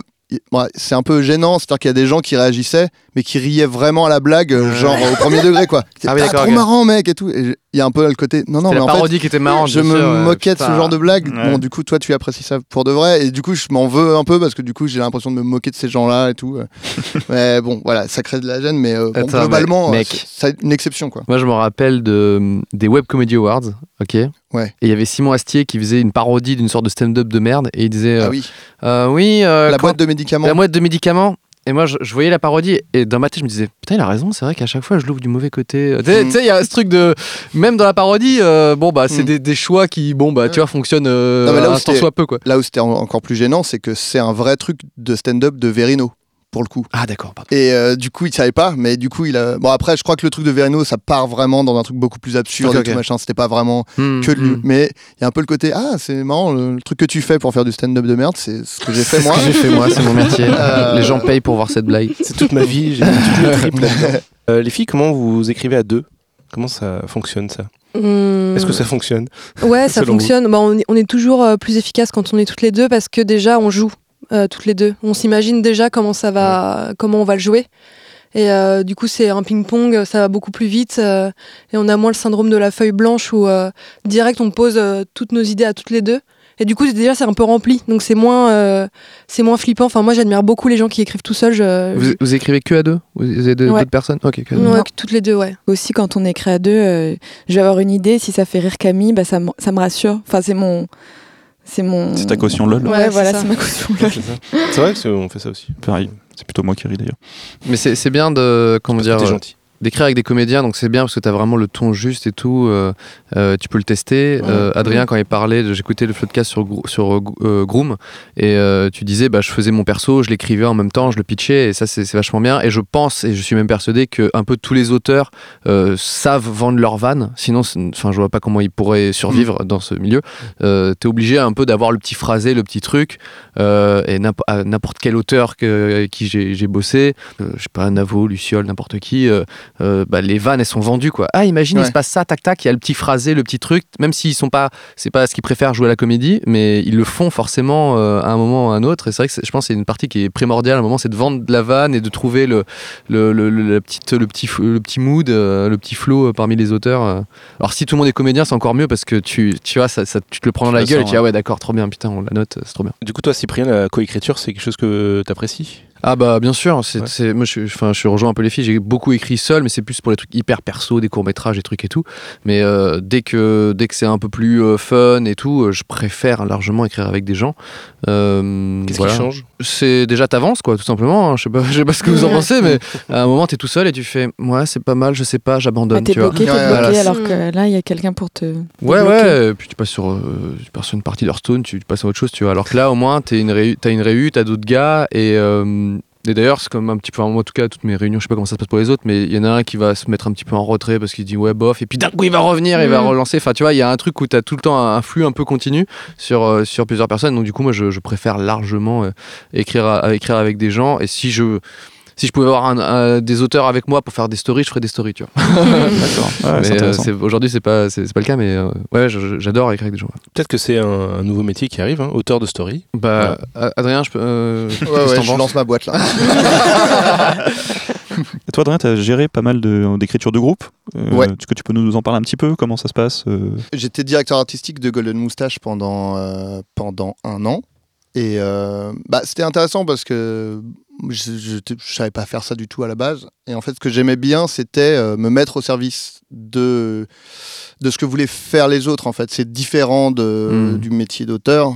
Euh, et c'est vraiment toute la, c'est toute la complexité du truc, c'est de pas euh, empiéter trop sur ce que veut dire l'auteur ou l'autrice, quoi. C'est-à-dire de pas de pas dire non non non non fais pas ça fais plutôt mon idée à moi donc ça c'est Ça, pas c'est du trop tout dur. Moi, je trouve que ce Ouais. métier-là, euh, c'est trop dur. En fait, euh, je, me dis, mais c'est passionnant de croiser plein de talents. Moi, c'est un truc que j'adore sur Internet, euh, suivre des gens et tout.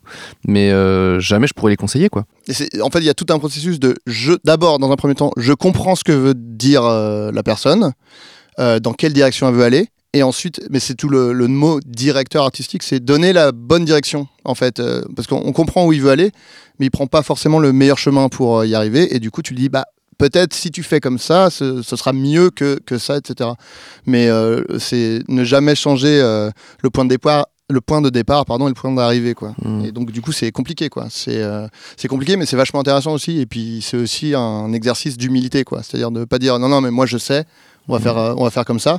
Mais c'est de conseiller la personne pour euh, lui dire bah, est-ce que tu as pensé à faire comme ci et, euh, et aussi parfois accepter que euh, si au bout d'un certain temps de conversation la personne dit non, non non moi je veux vraiment faire comme ça de dire ok, on fait. euh, parce qu'au final, c'est. euh, moi, le but, c'était pas d'imposer mon point de vue euh, non plus. C'était genre de conseiller. Mais si la personne croit vraiment en son Mhm. idée, etc., on, on tente, on tente comme ça. Quoi. Ouais, je, ouais, je ouais. pense qu'il doit y avoir des questions qui reviennent du genre euh, qu'est-ce qui te plaît là-dedans? C'est que, dans dans quoi t'es bon? Dans Ouais. qu'est-ce que si t'as eu cette idée là c'est pourquoi exactement? Et je pense que c'est ça qui doit être euh, enfin ça doit être faire partie du métier quoi de vraiment trouver une belle une belle direction Voilà, euh. puis de dire, euh, parce que parfois tu te rends pas forcément compte que euh, euh, t'as fait telle blague et on l'a déjà entendu enfin dix mille fois, il y a peut-être une façon plus originale de la faire, etc. Et, et de, Niveau de rigueur aussi, ça c'est hyper important. Ouais, Moi, voilà. c'est le truc qui, qui, comment dire, qui, qui euh, m'obsède un petit peu, c'est de, de se dire, ok, c'est le niveau de rigueur, il va être là, et euh, celle-ci, elle peut paraître simple, mais c'est pas dérangeant parce que, ou alors non, non, il faut aller plus loin. Enfin, c'est, c'est, Hmm. et c'est vrai que euh, d'être travailler à plusieurs, spécialement en plus avec des directeurs d'écriture qui sont là un petit peu pour donner un petit peu le niveau, euh, c'est, c'est quand même très, très pratique, quoi. puis c'est aussi pousser, euh, pousser les gens, quoi. Parce que comme on disait, quand on travaille seul, on, est, euh, comment dire, on est, on est redevable qu'à nous-mêmes. Donc forcément, euh, au bout d'un moment, on peut arrêter, on peut euh, se contenter de tel ou tel truc. Et le métier de directeur artistique, c'est aussi de pousser les gens à dire bon bah là, ta, ta- blague, c'est un peu la première version de, de la vanne. Est-ce qu'il n'y a pas est-ce qu'il a pas une meilleure version de ta, blague en fait à, faire? Donc c'est aussi pousser les gens. J'ai écrit avec, avec plein de gens et il y en a certains qui veulent t'aider, tu vois. Genre, euh, ah, euh, tu veux ce, ce genre de vanne, viens, on va en trouver. Et donc c'est très pratique parce que ça va te débloquer sur certaines, choses certaines choses, tu vois, avoir euh, du, du contenu, des trucs et tout. Et il y en a d'autres qui vont dire, non, non, mais on peut trouver mieux aussi. Et enfin, je, je pense que si autour de la table, tu as plusieurs types de personnes comme Mm. ça, c'est trop, trop bien, quoi, tu vois. T'as as, l'embarras du choix et, euh, et tout se, se dirige et toi, tu es au milieu de ça. Ouais, ouais, t'as raison, ok. Ok, on va faire un peu mieux, d'accord. Euh, ok, T'en dis quoi, tu vois? Ça, c'est- Mm. super. quoi. Et Vous les filles, il y a cette émulation entre vous? Ou est-ce qu'il y a la prod qui s'en mêle un petit peu sur le, ce que vous écrivez? Euh, ouais, ouais, ouais, on, on leur montre, euh, bah, c'est eux qui fournissent euh, le matériel et tout, donc euh, on- forcément on leur montre. leur parler gentiment. Ouais, ouais. euh, Après, on s'est pas mal clashé quand même. euh, Ouais, ouais. Ouais, c'est ça.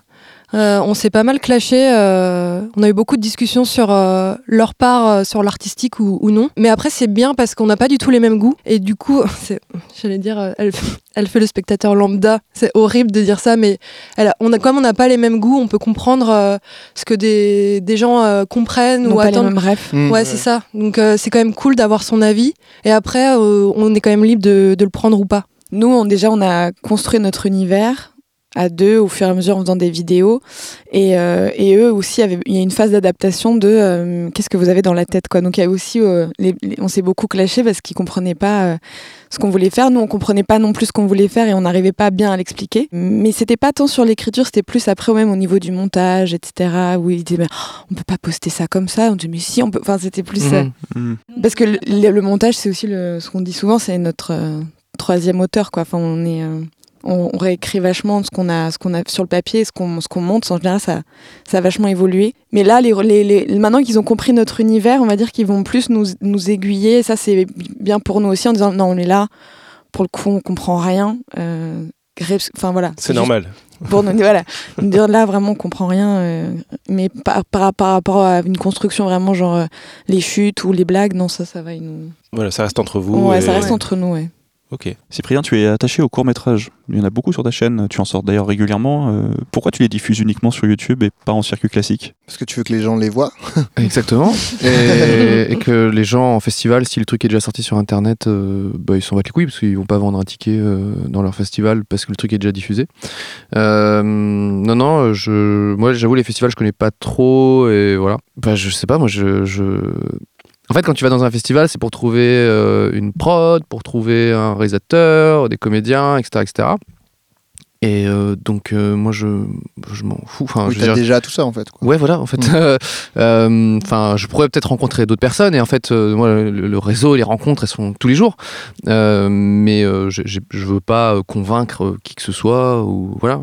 je pense que je, je me sens créateur, j'ai besoin aussi de le montrer. C'est pas forcément la partie la plus primordiale, mais à un moment, il faut que, une fois que c'est fait, que je puisse le, le- le balancer. Je pense qu'il y a plein de gens qui créent des, des petits courts-métrages ou des, ou des petites choses qui rêveraient de le balancer au plus grand public. euh, euh, Enfin, j'imagine. Euh, non, non, moi je préfère largement le balancer sur le balancer sur Internet et voilà dire voilà, regardez, c'est ma chaîne, il y a un petit peu de tout et, Parfois j'ai envie de raconter des idées, parfois j'ai envie de. Voilà, je, je suis pas sûr que. À un moment, avec euh, Tim qui a réalisé euh, la, La science de l'amour. Timothée euh, Hochet. Timothée Hochet, pardon, excusez-moi. Je lui ai dit, bah, si tu veux passer en. Si tu veux faire enfin, des festivals et tout, enfin, tu vois, nous, Mm. moi, je, je, dire prod et tout, il va te booker des trucs et tu vois. Bon, on n'a pas spécialement reparlé, mais j'ai dit, par contre, moi, je me déplacerai pas, enfin, je, je, je m'en fous, Ouais. je m'en fous typiquement, quoi. Mais voilà. Ok, très bien. Je vais revenir vers là. Quel été votre plus grand défi d'écriture jusque-là, chers amis Bah, moi, c'était. Euh, oui, moi, c'était Groom, je pense, parce que c'était la. Enfin, je sais pas. En fait, le truc, c'est que moi, j'avais déjà écrit sur du 20 minutes avant Groom. J'avais écrit pour la saison 2 de la série euh, France-Québec sur OCS.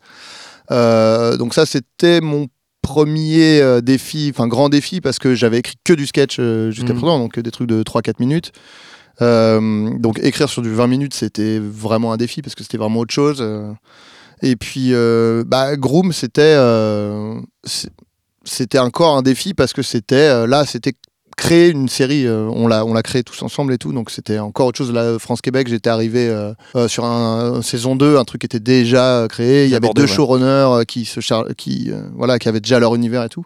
Oui, là, t'as as créé quand même une partie des personnages, ouais, ouais, bah on a tout, et tout. Donc, on a tout créé. En fait, il y a Axel Malivernet, donc qui est le showrunner de Groom, qui a, lui, il avait, il a créé euh, le, la- enfin, comment dire, le, le squelette un peu. C'est-à-dire, Mhm. il savait que c'était dans un hôtel, qu'il y avait tel, il y avait quelques personnages qui, qui existaient déjà. Et ensuite, c'est avec euh, Robinson Latour et Flaubert. Là, on a tous les quatre, on a créé l'univers tous ensemble et tout. Donc, on a, c'était encore un défi de créer un univers qui allait pouvoir se décliner sur euh, 10 épisodes, etc. Quoi. Donc, euh, je pense que c'était ça. Quoi. Ouais, c'est quand même. euh, c'est vrai que c'est- oui, c'est vaste projet quand tu sors du sketch et que tu fais. euh, Là, j'imagine de créer euh, à la base euh, avec le showrunner et tout, les persos et tout, c'est ça paraît Ouais, voilà. plus plus ambitieux. bah, avec exactement la même équipe, on avait écrit euh, pour l'émission Le Tour du Bagel.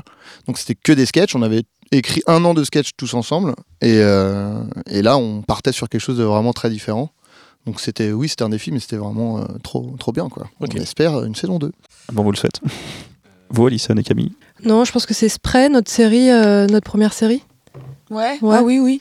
Oui, Euh, pour, euh, oui. Pour, Pickle euh, TV. Ouais, c'est ça. Ouais. Bah, c'était euh, le format, c'était euh, en gros, on pouvait faire une série euh, qui en tout et pour tout durait 20 minutes et on le découpait comme on voulait. Donc nous, on a choisi 4 x 5 et euh, bah, c'est hyper bâtard comme euh, format. Une fois 20, c'était possible ou pas? Euh, Non, c'est pas possible. Et une fois C'est- 19 et une fois une. Enfin, j'essaie de trouver des trucs un peu marrants. je- non, je crois que une fois, bah non, c'était une série, donc une fois avant, c'était pas possible. Tu Mais réponds au premier à tout, degré. tu m'énerves. Et euh, ouais, 4 x 5, très difficile de créer euh, une histoire euh, qu'on peut un peu développer, mais pas trop, et euh, des personnages secondaires. euh, Qui sont, Euh, qui sont utiles. Enfin, c'est là où on a, ça aussi. on a vu les lacunes aussi de pas avoir de base théorique. C'est que quand on est sur le web et qu'on, quand on fait je sais pas un sketch ou une petite vidéo de 2-3 minutes, on peut avoir euh, des persos qui sont là juste pour la blague. Et, et là, pour une fois, euh, on avait plein d'idées de blagues et de, de, de situations visuelles Mm. et tout. Et on se disait, mais bah non, là, ça sert à rien. Ça va pas faire, euh, ça va pas donner envie de regarder euh, l'épisode 2 parce que du coup, c'était ça aussi le truc, c'était trouver des cliffhangers. Ah trouver bah oui. des- Et donc là, là, les lacunes sont là, quoi, en tout cas pour. euh, Mais du coup, on a beaucoup appris. On a eu un, on a eu un- des échanges longtemps avec euh, Guillaume Labbé, euh, qui était directeur artistique sur le projet, justement, qui nous aiguillait là-dessus, euh, sur des trucs théoriques que nous on n'avait on n'avait pas. Donc on a beaucoup. C'était un vrai challenge pour nous. C'est Pickle TV, c'est une chaîne, euh, c'est la chaîne des 25-35 ans euh, qui est fournie par le par Orange. Enfin, qui Mm. fait- tu payes un abonnement en plus Ouais. pour accéder à cette chaîne et c'est des contenus un peu qui tournent. Effectivement, cette série-là, enfin ces séries euh, Golden Stories Ouais. durent 20 minutes euh, maximum. Voilà. Toutes les mois, il y a- tous les mois, il y en a une qui sort. Vous êtes euh, content du résultat au final? Euh, ouais, globalement, oui. Après, euh, il y avait un très petit budget. Donc, euh, bah, fatalement, on s'était imaginé des choses et dans les faits, euh, bah, c'était beaucoup moins. euh, On fait le deuil de plein de choses. Ouais. Mais ça nous a beaucoup appris aussi à être un peu. euh, avoir de l'abnégation, quoi. Et ce qui est important dans le métier, parce qu'en Ouais. fait, c'est tout le temps ça. C'est tout le temps ce jeu-là, quoi. Donc, euh, mais euh, franchement, on a eu un casting incroyable. euh, enfin, les acteurs, ils étaient euh, super bons, euh, hyper contents d'être là. Le tournage, c'était une colonie de vacances, c'était cool, Ouais. dans la bonne humeur, parce que c'était pas gagné vu le budget. Donc, euh, non, c'était, euh, on est très contente. Mais on est frustré que ce soit pas beaucoup vu. Mais... Ouais, on n'a Ouais. aucun retour en plus. euh, C'est vrai que maintenant, maintenant que tu parles de, de- de- d'ambiance sur le tournage, je sais que c'est pas, c'est pas le- la question de, d'écriture ou quoi, mais euh, sur, euh, en tout cas sur, euh, sur Internet, c'est un truc que j'ai vu sur tous les tournages auxquels j'ai participé, et même des trucs pour euh, des web-séries ou des trucs, euh, euh, franchement, euh, c'est, vraiment une ambiance que tu peux pas, tu te retrouves difficilement ailleurs. J'ai participé à des, émissions de télé ou même des projets plus longs. bah voilà, t'as les techniciens qui sont là en mode bon bah de toute façon après-demain ils, changeront de projet. Enfin tu vois, il y, y a un truc sur internet, je sais pas si c'est commun peut-être à d'autres milieux audiovisuels que je connais moins, mais euh, il y a quand même une ambiance de ouf à chaque fois. Là j'ai fait euh, euh, Yes Vous Aime ou Roman Photo, des trucs comme ça, ils étaient dans le speed, dans le jus, Mm. mais c'était un plaisir, enfin je sais pas, c'est peut-être le fait de, je sais pas, je- je- tu sens que la passion est quand même assez euh, noyau de tous ces trucs-là. Mm. Euh, même si parfois ça manque de moyens, même si c'est dur, même si c'est galère, même s'il y a des erreurs, etc. Là, tu as d'autres raisons du coup que Et, l'argent. et ouais, moi j'a- j'adorerais voir tous ces tournages-là euh, parce que je suis sûr que l'ambiance elle est cool à euh, 99,9% du temps, même si c'est de la galère quoi. Voilà, ça n'a rien à voir avec le. Mm. Non, désolé. Non, Mais, euh, un bon moment. non, mais je suis obligé de le, re- je, je suis obligé de le redire. C'est vrai que les tournages sur le web c'est trop cool. Quoi. Ça fait une transition avec la prochaine question où on, on se demande euh, est-ce que c'est dur justement de sortir un peu du web, d'aller vers la télé ou le cinéma, notamment avec ta série euh, presque adulte sur, euh, qui était diffusée sur TF1. Est-ce que tu peux en parler un peu? C'est vrai que, enfin nous quand, enfin moi quand je crée, je crée pas euh, vers, enfin un truc pour le web ou pour la télé ou tout ça. euh, Je rejoins Adrien là-dessus. Même je pense que vous les filles, enfin quand vous avez écrit votre truc, vous aurez pu le sortir sur euh, internet de la même manière quoi. Si on vous avait dit, ouais, ouais. euh, t'as le même, euh, voilà.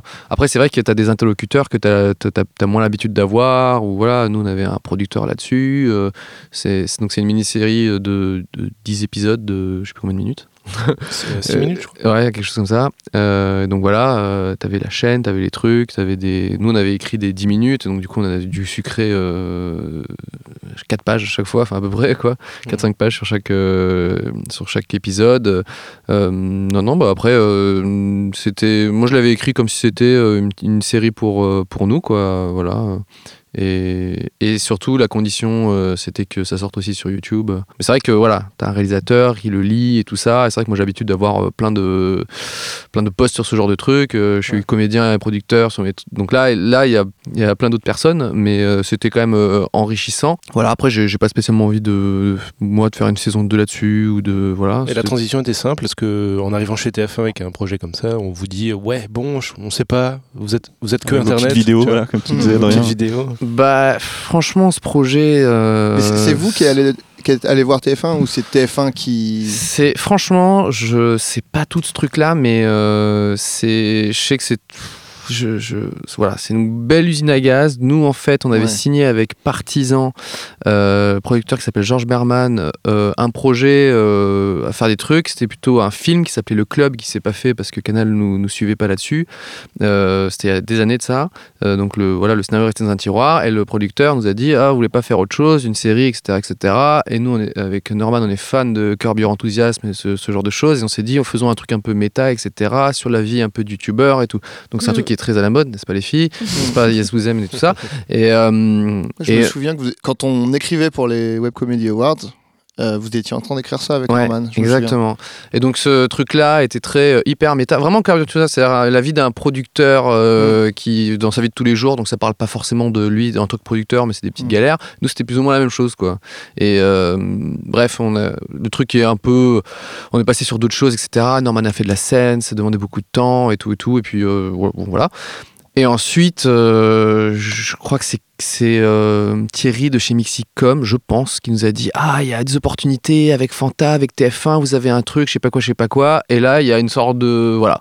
Euh, Il y a ce truc-là qui est arrivé. Euh, Nous, on a fait des réunions pour essayer de trouver des épisodes. Un des premiers trucs qu'on a fait, c'était de virer vraiment le truc you- youtubeur au quotidien. On a vraiment fait plutôt un truc de, jeune adulte et de, loser qui n'arrive pas à grandir, c'est quand même une, grande thématique dans nos vidéos, beaucoup dans celle de Norman. Donc on s'est dit, bon, bah, on va, on faire ce truc-là truc-là, on a fait le trio avec Natou, on a fait les teams d'auteurs et c'est- parti comme ça. Mais je, pense que s'il n'y avait pas eu et Fanta et Mixicom à ce moment-là et ce truc dans un tiroir euh, plus ou moins et euh, des auteurs plus ou moins disponibles, le truc serait jamais sorti. Mais bon, voilà, moi, je, je- voilà, c'était la petite histoire de, de presque adulte. Après, moi, j'aime bien, en tout cas, je suis, je suis- j'aime bien le mood de, de- de la série et je suis très content de, de- de mes épisodes, par exemple, euh, que, qu'on a écrit avec euh, notamment euh, Flaubert. Et je trouve que c'est, voilà, c'est mignon, c'est cool, c'est, voilà, c'est- Super, ben merci. Euh, la même question, j'imagine. Ouais, euh, parce que toi, du coup, t'en parlais un petit peu tout à l'heure déjà. Ouais, ouais, mais moi je trouve que. Alors effectivement, ça, ça évolue un peu, mais je trouve qu'il y a quand même encore. Quand tu es étiqueté euh, personne d'Internet, les, les ponts sont pas encore complètement euh, faits. Moi, je pense que ce que je disais tout à l'heure, quand euh, le mot web série n'existera plus et qu'on parlera juste de série, ce sera déjà une, victoire, quoi. Parce que, comme je disais, moi j'ai écrit Groom, justement, je me disais, ah ça y est, je, passe à l'étape supérieure, j'écris 10 fois 22 euh, minutes et tout, avec un, gros, un budget pas mal et tout, machin, etc. etc. Un format dit- télé pour le coup. Ouais, voilà. Enfin, pour moi, c'était, j'écrivais une série, quoi. Puis on te dit, ah, elle est bien ta web série. Tu fais, bon, putain, c'est, une série, quoi. Il y a vraiment euh, une volonté toujours de te rappeler que on est, on fait pas la même chose, on n'est pas. Alors qu'en vrai, c'est, vraiment le même métier. euh. T'es un web auteur. Voilà, je suis web auteur, je suis web comédien. euh, et euh, non, mais c'est vrai qu'il y a un truc. euh, Il y, a- il y a quand même encore ce truc existe, même si les passerelles se font, euh, comme tu disais, mais euh, mais on n'est pas encore tout à fait euh, il y a- les- dans la tête des gens. Enfin, là, je reviens d'un festival euh, qui était trop bien, qui s'appelle le, le Snow Web. Il y a encore un truc de euh, l'humour, festival de l'humour sur Internet. Alors qu'on fait des sketchs qui finalement euh, sont aussi des sketchs. Enfin, c'est un format qui existe depuis longtemps et Hmm. tout, mais on, on- on veut quand même, on veut quand même différencier euh, les trucs qui se font sur Internet des trucs qui se font ailleurs, etc.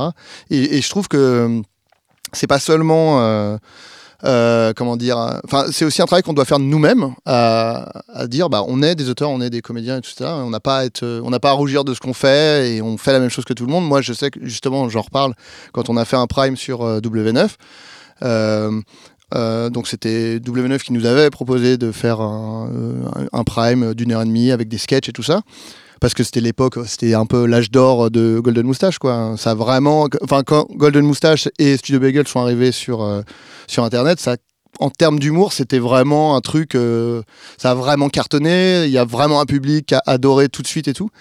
Et, euh, et pour autant, quand on a fait de la télé, moi, je voyais du côté de la, la prod de Golden Moustache, tout ça, une espèce de, comment dire, à, se sentir un peu inférieur à la télévision, à dire, non, non, mais on va quand même pas trop être un peu timoré. Et je leur disais, mais enfin, d'où on a, d'où on les chines devant la télévision, alors que déjà c'est eux qui viennent nous chercher. Et en plus, euh, en termes d'humour, euh, à l'époque en tout cas, euh, et en toute modestie, je m'inclus pas dedans parce que j'étais même pas la, la Ah, première ça- saison de Golden Ça a cartonné. Ça a cartonné. euh, C'était au-dessus de ce qui se faisait à la télévision en termes d'humour. euh, Il y avait, enfin, en termes de sketch et tout ça, il y avait pas euh, de, Pour la cible en tout cas. Il y avait Ouais, vraiment pour la voilà, cible. ouais. euh, non, mais même enfin, les sketchs à la télévision, ça se fait. Il y en a plus, quoi. Il y a vraiment un truc de genre, ah, on refait des sketchs et c'est. oh, Il y a un public et c'est marrant, etc. Et il y avait quand même ce côté, genre, non, non, on va, on va se mettre bien, on va quand même. On va quand même écouter ce que disent les gens de la télé, puis on va et, et même on se censure nous-mêmes et tout, etc. Et il y a vraiment un truc de, bah, c'est aussi à nous de, de nous assumer en tant que, bah non, euh, voilà, on fait tous la même chose. euh, et euh, on n'a pas à, se sentir inférieur aux, gens qui sont déjà établis, quoi.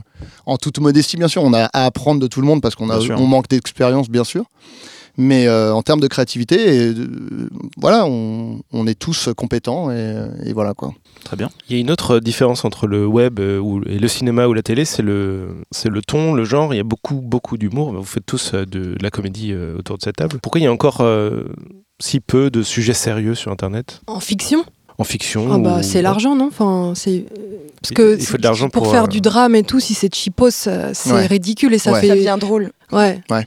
Et du coup, l'humour, c'est aussi parce que c'est petit budget et parce que euh, voilà, il y a pas, il faut des bonnes caméras pour faire du drame. Je pense, il faut des belles lumières. euh, voilà, c'est. Ce sera seulement une histoire de matériel, de, de budget, de moyens? Je pense que ça, ça marche pas, doit- ça marche doit moins, jouer. ouais. euh, Non, Sur internet, c'est. C'est la durée aussi des, des vidéos.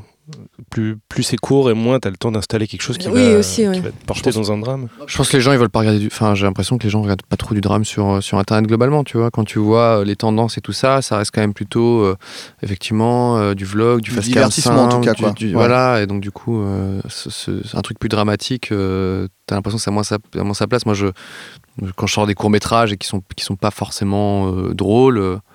Euh, je vois des commentaires, non mais moi j'allume, je, je mets YouTube pour regarder un truc qui me divertit, voilà. qui me fasse rigoler. Mmh. euh, Qui sont C'est quoi, c'est quoi ce truc, tu vois T'as vu ça, ouais, ouais, souvent. Pas souvent, mais je sais que c'est, je sais que c'est un truc. Peut-être un jour, moi je regarde beaucoup. Enfin là c'est, marrant parce que la plupart des, des chaînes qui me passionnent sont pas des chaînes d'humour du tout. Euh, c'est un mec qui, qui construit euh, des instruments de musique, c'est euh, quelqu'un qui fait de l'animation, c'est quelqu'un qui voilà.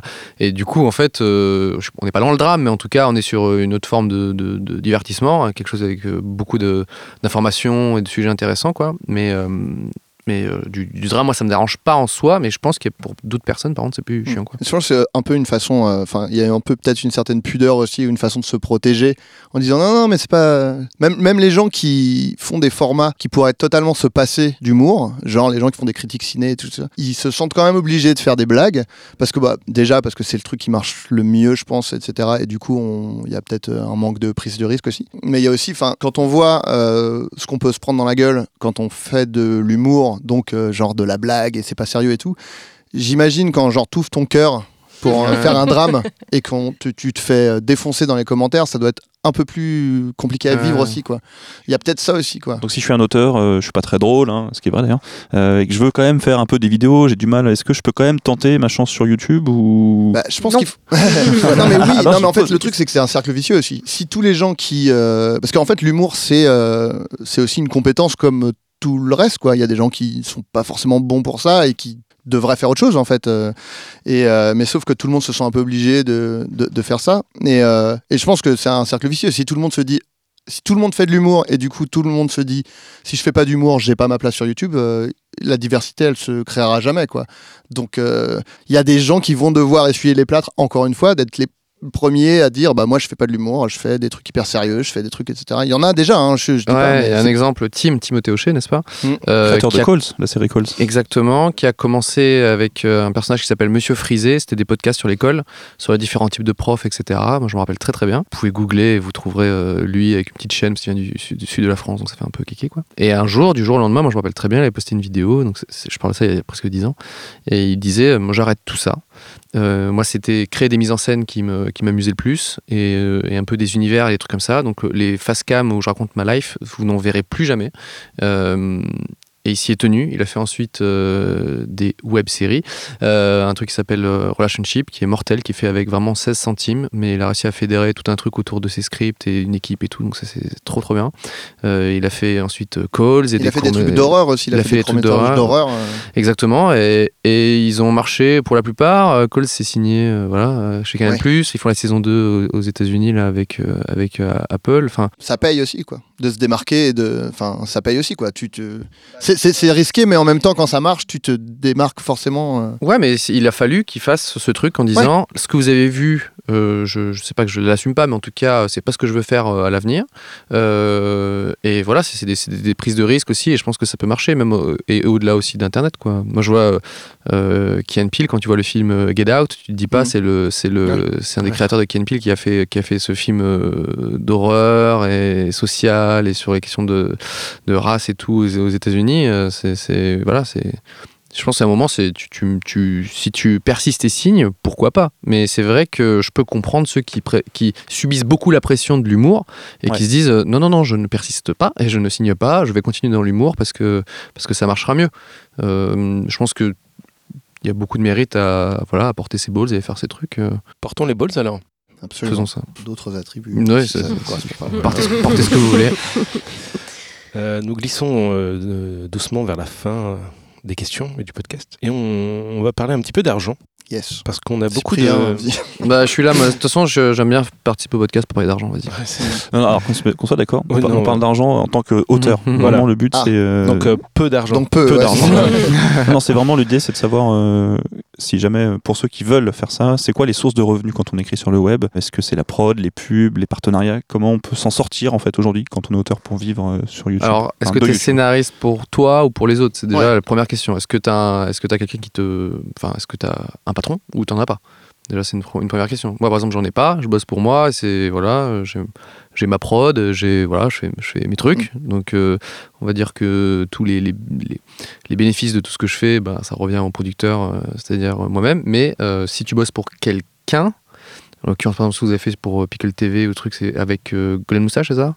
Ouais. donc, Ouais, là, ouais, donc là, donc là, vous bossez pour euh, quelqu'un, Ouais. finalement. Donc c'est encore autre chose. Euh, Oui, c'est aussi le truc d'avoir sa chaîne ou pas quoi. Moi, j'ai jamais euh, eu ma chaîne. pas de chaîne du coup j'ai- pour- ouais. Voilà, j'ai toujours, euh, j'ai commencé à écrire euh, pour Golden Moustache. Tu touches, euh, enfin c'est ce que tu as dit, je crois, je vais peut-être répéter, mais euh, tu touches tous les revenus publicitaires, etc. Ça va à Golden Moustache en fait. Toi, tu touches ta pige euh, D'auteur, ouais. et c'est terminé. Enfin, tu touches tes droits d'auteur aussi euh, et SACD hein, qui nous accueille. Euh, non, non, mais euh, en gros c'est ça quoi. Et genre, et, et c'est un peu justement le, la confusion qui se faisait, c'est-à-dire que les, nous à l'époque de Golden Moustache où ça cartonnait, les gens nous disaient ah ouais la YouTube Money c'est bien et tout. Tu fais mais la YouTube Money j'en ai jamais vu la couleur en fait. Moi je galère, je suis auteur, on est payé mal, hein, on peut le dire. T'es- tu touches une pige, après tu touches des droits d'auteur si ça si ça a marché quoi. Et puis il faut les diviser parce qu'il y a plusieurs intervenants sur les Ouais, c'est, voilà. c'est quoi mal, Adrien?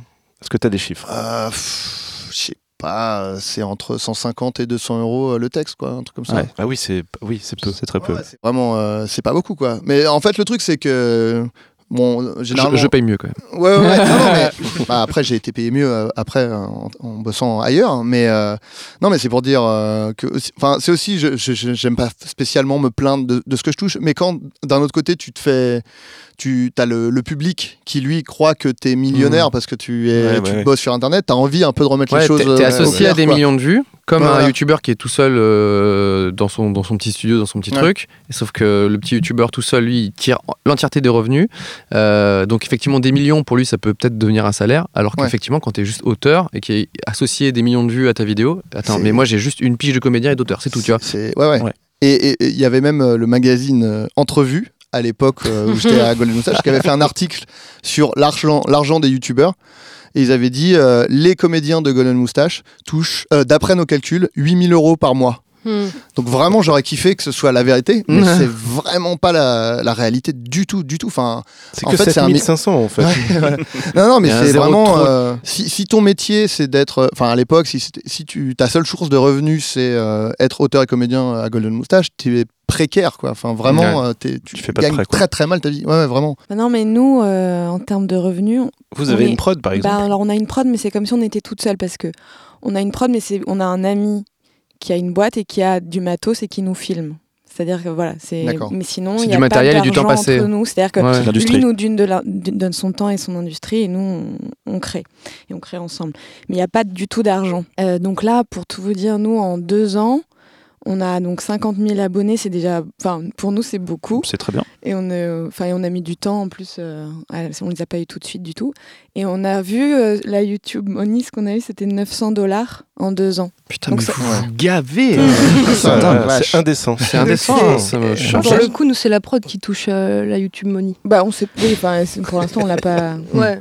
Et Là, vous êtes en train de vous demander comment sont répartis les 900 dollars, c'est Non, ça Non, mais en fait, c'est c'est- tellement rien qu'on n'en a jamais parlé. on sait pas ce qu'on va en faire, mais du coup, nous, ce qui s'est passé, c'est qu'on a mis en place un Tipeee. euh, où il y a des abonnés qui peuvent nous, nous aider. euh, et ça, ça nous a beaucoup aidé, par exemple, pour acheter de la régie, pour, euh, pour financer le projet, mais pas vraiment pour se, pour se payer. Et le, la seule fois où on a pu se payer, c'est parce qu'on a fait effectivement un placement de produit Hmm. avec les rillettes Bordeaux Chanel. C'était un, c'était un oui, vrai placement de produit pas honte. Mais t'as pas- Et là, Non, c'est- mais c'est non, mais parce que euh, nous, Normalement, les gens qui vous écoutent disent c'est la meilleure chaîne de- d'internet. Là, moi, les filles, vous avez tous les arguments. je le vends bien. hein. Non, mais c'est chouette. C'est trop bien. Non, mais c'était un truc qui s'était fait parce que ça rentrait dans notre. Parce que comme c'est feuilletonnant, on peut pas non plus faire des, Hmm. des placements de produits gratuitement. Donc ça s'est bien fait. Il faut bien un moment payer les créateurs. hein, Et donc, voilà, c'est euh, la seule fois où on a pu Hmm. euh, être payé en écrivant un euh, peu. des vidéos, quoi. Voilà.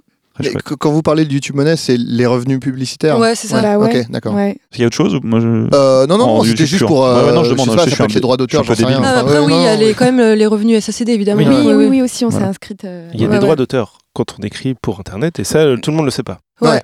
Voilà. Mais heureusement. hein. Moi, j'ai un, un, directeur de production qui s'appelle Popeye et qui euh, s'occupe de faire toutes les déclats, euh, déclarations. Pardon. Ouais. Euh, C'est bien, ça. voilà, donc en fait, euh, il me dit bon bah qui a participé à tout ça, tout ça, tout ça, et voilà, c'est quoi les pourcentages, ta, ta, ta, et effectivement, tout est, tous mes, tous mes textes en tout cas euh, sont déclarés à la, i- ici à la SACD, et euh, ensuite en fonction des, du coup il y a 10% qui sont prélevés sur euh, les bénéfices, non, sur le chiffre d'affaires, pardon, excusez-moi, de YouTube et qui sont répartis entre tous les auteurs et tous les, tous les textes qui sont déclarés en fonction du nombre de vues, et donc euh, moi j'ai des, j'ai des euh, auteurs, enfin qui sont contents quand voilà le, la, SACD ça tombe, etc. Les relevés de droits, Ah euh, ouais, c'est c'est hyper important et je pense qu'en plus de ça, si tu es comédien et que tu as des petites prods pour internet, c'est encore mieux si tu es intermittent parce qu'en fait tout ça sont des outils qui lissent en fait bah, cette un peu précarité de, de- Mm. de- d'internet ou d'ailleurs. Voilà, moi je pense qu'il y a, il y a plein d'auteurs sans la SACD. Je sais, je me rappelle très bien de Canal là qui avait bloqué euh, euh, les paiements euh, Oui. des droits. Ouais. Je me rappelle a certains qui qui étaient pas bien quoi, qui étaient en stress parce que c'est c'est c'est pas le cachet qui va te payer quoi que ce soit. Et c'est vraiment tes, Mm. tes droits, en fait. C'est vraiment cet outil-là qui est créé pour, pour rémunérer les, les auteurs, quoi. Donc, je pense que ça, ça, c'est un truc assez important quand tu génères pas mal de, pas mal de, de vues et de tout ça. voilà. Il y a une- je crois qu'il y a un seuil, c'est à partir de 2000 vues, euh, je crois. C'est ça, On peut 2000, prétendre à des, 2500. à des droits. Bon, Euh. Vous semblez dire que c'est pas très réaliste pour un jeune auteur de vouloir vivre euh, de droits d'auteur sur YouTube euh, ou sur Internet. euh, ou même de la pub. Ou même de la pub, euh, voilà. Bah, faut quand même un peu travailler quoi. Ouais, bah c'est possible en fait. Le truc c'est euh, si c'est ta chaîne et que tu touches toi-même les, les revenus publicitaires et que par chance tu commences tu commences à cartonner et tout, tu peux je pense commencer à gagner ta vie comme ça quoi. Mais je pense c'est effectivement c'est beaucoup de travail mais après c'est tout Tout est possible. tout tout est beaucoup de travail quoi Mais en fait. si, on ne fait qu'écrire, c'est encore plus dur. Si on ne se montre pas, si on ne joue pas. Bah je pense ouais. Ouais. Enfin pff, Après, ouais. euh, je sais pas, c'est c'est une bonne question. Euh, si tu bosses pour des chaînes qui génèrent beaucoup, beaucoup, beaucoup, Ouais. beaucoup de vues, peut-être. tu peux avec les droits d'auteur euh, ouais. Euh, voilà, moi je sais pas combien touchent les auteurs exactement en droit. Euh, je, je, je, je- je regarderai, mais normalement ça leur assure quand même un, certain revenu, tu vois. Euh, mais c'est sur, euh, sur certaines chaînes qui génèrent beaucoup. Et, et moi je sais que il me semble que la plupart des, euh, des, des chaînes qui cartonnent en France, en tout cas, il y a très peu de fiction ou de d'auteurs qui travaillent là-dessus. C'est plus du spontané, etc., etc. Et donc là, euh, il n'y a pas réellement d'auteurs qui, enfin en tout cas moins, qui travaillent, euh, qui travaillent là-dessus. euh. moi, c'est un peu l'inverse. Il y a beaucoup, de, enfin à chaque fois des gens avec qui je travaille. J'ai fait par exemple, je sais pas moi, les Instagrammeuses avec Luciole. Euh, Ti- Timothée Hochet a écrit le, court métrage. bon, il y a souvent des, des- des- des gens en plus, et donc euh, eux, c'est sûr, ils ont en tout cas une répartition et ça, c'est des derrière, quoi, et des droits. Mais c'est beaucoup de travail en tout cas. Quoi qu'il arrive, si travail, tu veux, ouais. en tant qu'auteur, si tu veux gagner ta vie, euh, c'est faut beaucoup bosser quoi. Ça, mais c'est pas que sur internet. Internet, c'est ouais. vraiment tout le temps. Je crois que nos auditeurs l'ont compris, euh, mois, Ouais. mois après mois. 36 mois depuis qu'on le dit. Mhm. Voilà. Bah, Est-ce que vous auriez des conseils à donner pour celles et ceux qui seraient tentés voilà, de se lancer aussi sur Internet, pour écrire en tout cas sur Internet Après tout ça, qui euh, aurait encore envie. Voilà, après tout ce que vous dites. Tout ce qu'on s'est dit. Bah, je pense que ce sera un peu Adrien. un résumé de, de tout ce qu'on a dit, quoi. Mais euh, bah, déjà, euh, c'est beaucoup de travail, en fait, je pense. Enfin, à moins de re- faire le buzz de façon euh, complètement non calculée et tout. Mais sinon, euh, c'est beaucoup de boulot, quoi. Après, on peut dire que si tu as des amis qui ont euh, un, un peu de prod ou des amis qui sont comédiens ou des trucs Ouais. comme ça, et que tu es auteur, tu as beaucoup de chances que le cinéma et la télévision te, te ferment la porte au nez. Mm. Et il y a des chances que y en ait- la porte soit totalement ouverte sur Internet, parce qu'il suffit d'avoir Ouais. une connexion Internet et un peu de, un peu de prod, quoi, c'est-à-dire un caméscope et des gens. Donc tu peux écrire des choses et peut-être euh, t'entourer de gens qui peuvent. euh, Donc je pense que c'est assez libérateur et je pense que ça l'a été pour nous aussi. C'est là où on n'arrivait pas à créer ailleurs. On avait un endroit qui nous était euh, presque prédestiné, quoi. C'est qui attendait plus que nous. Après, effectivement, que ça marche ou ça marche pas, c'est encore autre chose. Mais euh, si on arrive à, à produire, on peut très bien écrire des textes, les faire jouer avec des poteaux et le mettre en ligne. Et pour certains, ça a été beaucoup de succès. Pour euh, la grande majorité, ça a été un échec et un four total. Mais c'est en tout cas, euh, si, si tu aimes bien créer, euh, Internet n'attend que toi. Donc même aujourd'hui, dans le contexte actuel, tu recommandes quand même de, de se lancer corps et âme. C'est au moins une vitrine de toute façon, quoi. Ah, il faut. ouais. c'est. Ouais, c'est de l'apprentissage, ce qu'on a dit, Ah des ouais. erreurs. C'est euh, moi, je, moi, je suis vraiment partisan de, il faut faire pour, euh, voilà, il faut, il faut faire. Hmm. Euh, le, le- le gars qui dit Ouais, ça fait trois ans que je suis sur un cours, j'en ai- j'en ai marre. euh, il faut Ouais. faire, un truc, même si c'est dix fois moins bien, et tu feras quelque chose de mieux après. Ne sois pas euh, bridé par euh, par la créativité et par euh, l'envie de bien faire, tout ça, à un moment, il faut, voilà, tu regardes euh, plein de premiers films et de premiers courts-métrages, il y a beaucoup d'erreurs dans plein de tout ça, Mm. mais au, au final, tu t'apprends des choses. Donc, euh, moi, je trouve que c'est hyper formateur. Après, c'est sûr, si on se dit, moi, je veux être auteur internet, euh, là, Ah, je sais pas si- je sais pas ce que ce que c'est Ouais. exactement. Euh, auteur tout court, voilà. Mais nous, on voulait.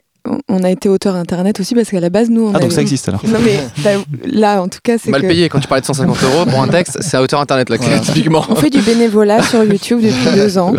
Et, euh, non, mais parce que nous, on avait, on- quand, pendant trois ans, donc on écrivait des trucs, on se filmait avec un, app- un pote ou un appareil photo et, et qu'on avait nous-mêmes. Et on appuyait sur REC et on se mettait devant pour tourner.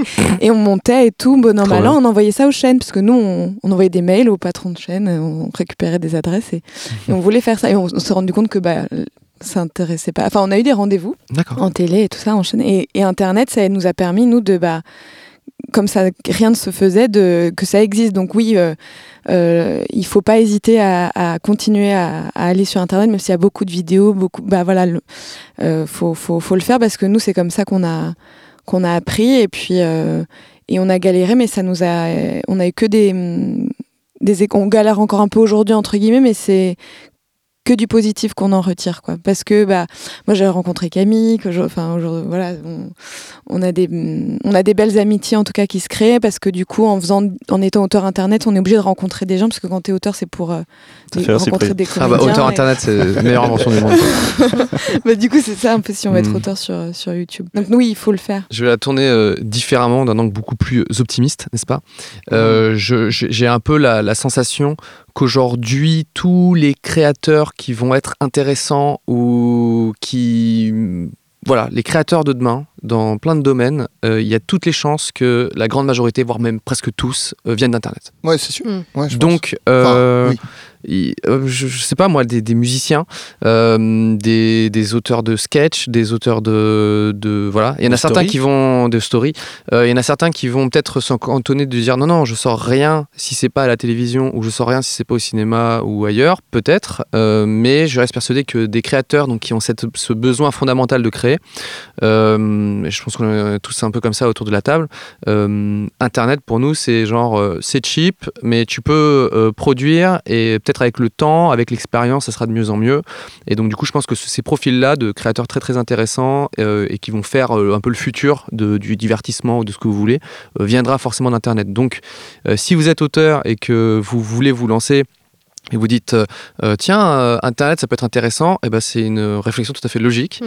Euh, et si vous dites non non mais moi j'attends il y a que le, le grand écran qui m'intéresse etc ça peut marcher il n'y a pas de souci mais pourquoi enfin internet c'est bien aussi Pourquoi attendre pourquoi attendre? Non, mais moi, je- il y a plein de gens qui, euh, j'ai des, des amis qui, voilà, ont un peu du mal à créer, etc. Et moi, je, j'ai pas de conseils à leur donner. moi, je dis, mais mec, t'en bats les couilles, tu filmes et tout. Ouais, mais j'ai pas la bonne équipe, le bon truc, le bon matériel. Il y a un reflow qui doit arriver, mais attends, Mm. j'ai loué un truc, mais je suis pas sûr. Non, mais ça tient à ça. Il y en a certains qui, tant qu'ils ont pas le, bon reflow, ils sont pas bien, quoi. Mm. Non, mais j'ai pas le bon filtre ND, donc je vais peut-être pas le faire. Il faut Enfin, du drame alors, c'est pour ça. euh, je, ne- je ne sais pas, mais en tout cas, euh, voilà, il faut, il, faut, il faut créer, il faut se lancer. Euh, moi, j'ai fait beaucoup, beaucoup, beaucoup de merde et c'est en apprenant euh, tout ça que tu, tu- tu trouves ta voie et tout. Tu et trouves voilà. ta famille aussi, parce que nous, on était fans des Yes Vous Aime, et maintenant, c'est nos amis. euh, Enfin, c'est. Ah, c'est trop beau. Il y a que, y a trop que bien, du quoi. positif, Bah ouais. finalement, euh, je trouve. Mais en fait, euh, tant que t'as rien fait, t'es personne. Tu mets même un truc pas terrible sur Internet, t'es déjà quelqu'un, en fait, aux yeux du monde. Donc, Mm. euh, autant y aller. Enfin, il peut pas t'arriver euh, pire que ce que c'est déjà, tu vois. J'ai envie Ouais. d'acheter une connexion Internet.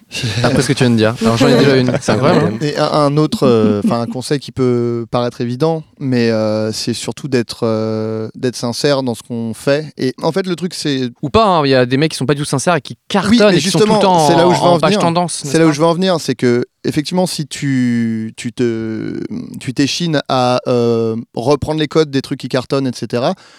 Il y a des chances que tu cartonnes, mais au- au final, euh, c'est une coquille vide un peu ce que tu vas créer. Alors que si tu arrives en disant je vais faire un truc qui me ressemble et ça va être différent et je vais peut-être m'en prendre plein la gueule, mais c'est une prise de risque qui, avec le temps, si tu fais les choses bien, euh, va payer quoi. Enfin, je sais que moi, quand je suis arrivé à Golden Moustache, euh, on, sortait de, enfin, c'était un- une saison entière de Suricat où c'était des trucs vachement euh, énergiques, vachement, etc. Enfin, un humour. moi, j'ai genre 10 ans de plus que la plupart des gens de Golden Moustache à l'époque.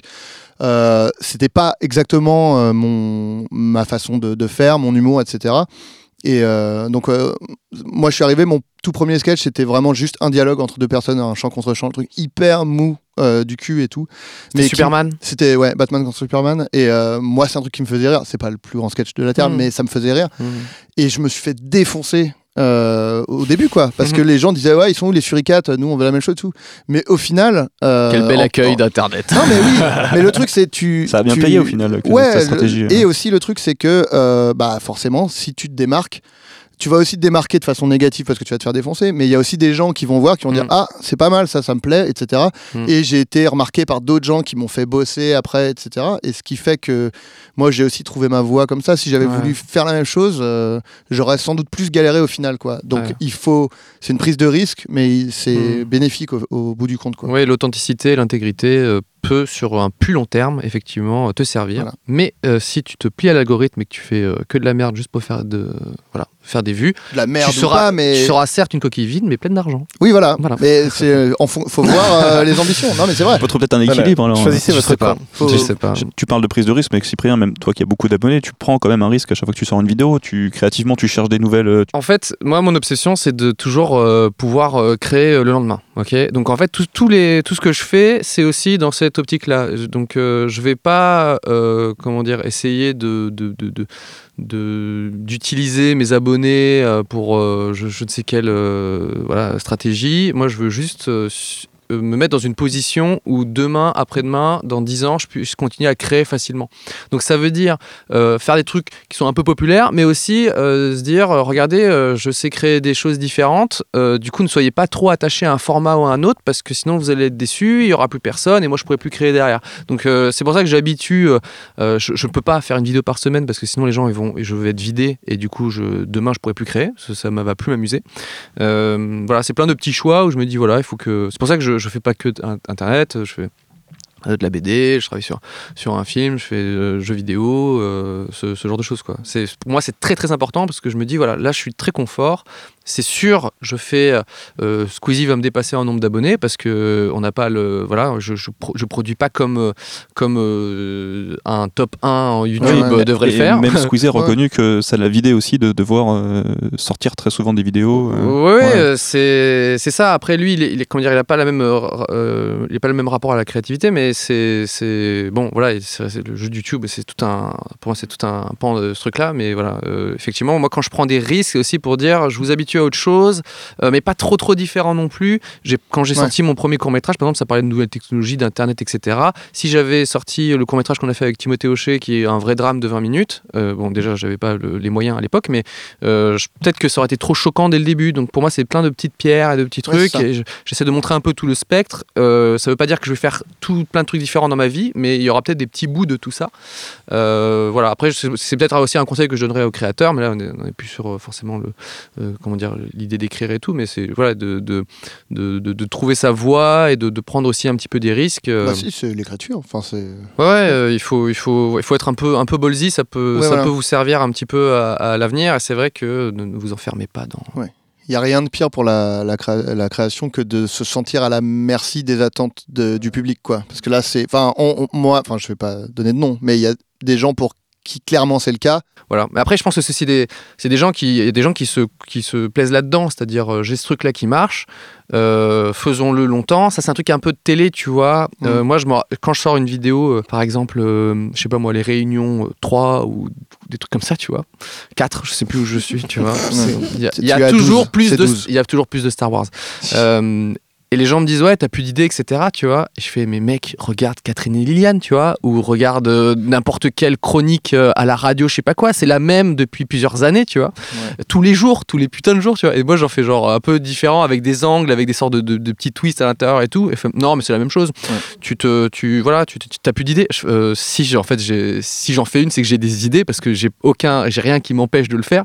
Euh, par contre si j'avais plus d'idées effectivement je ferais la même chose tous les jours à la, à la télévision sans aucun problème quoi Catherine et Liliane qui m'ont, je, je vais balancer, hein, mais qui m'ont, ils m'ont volé une vanne euh, que j'avais fait en story justement parce qu'on dit est-ce que c'est de l'écriture la story? Euh, Oui, puisque j'ai retrouvé vraiment un truc que j'avais fait en story de chez Catherine et Liliane. Si tu regrettes, t'as jusqu'à demain pour nous dire. euh, de- Non non non, je m'en fous.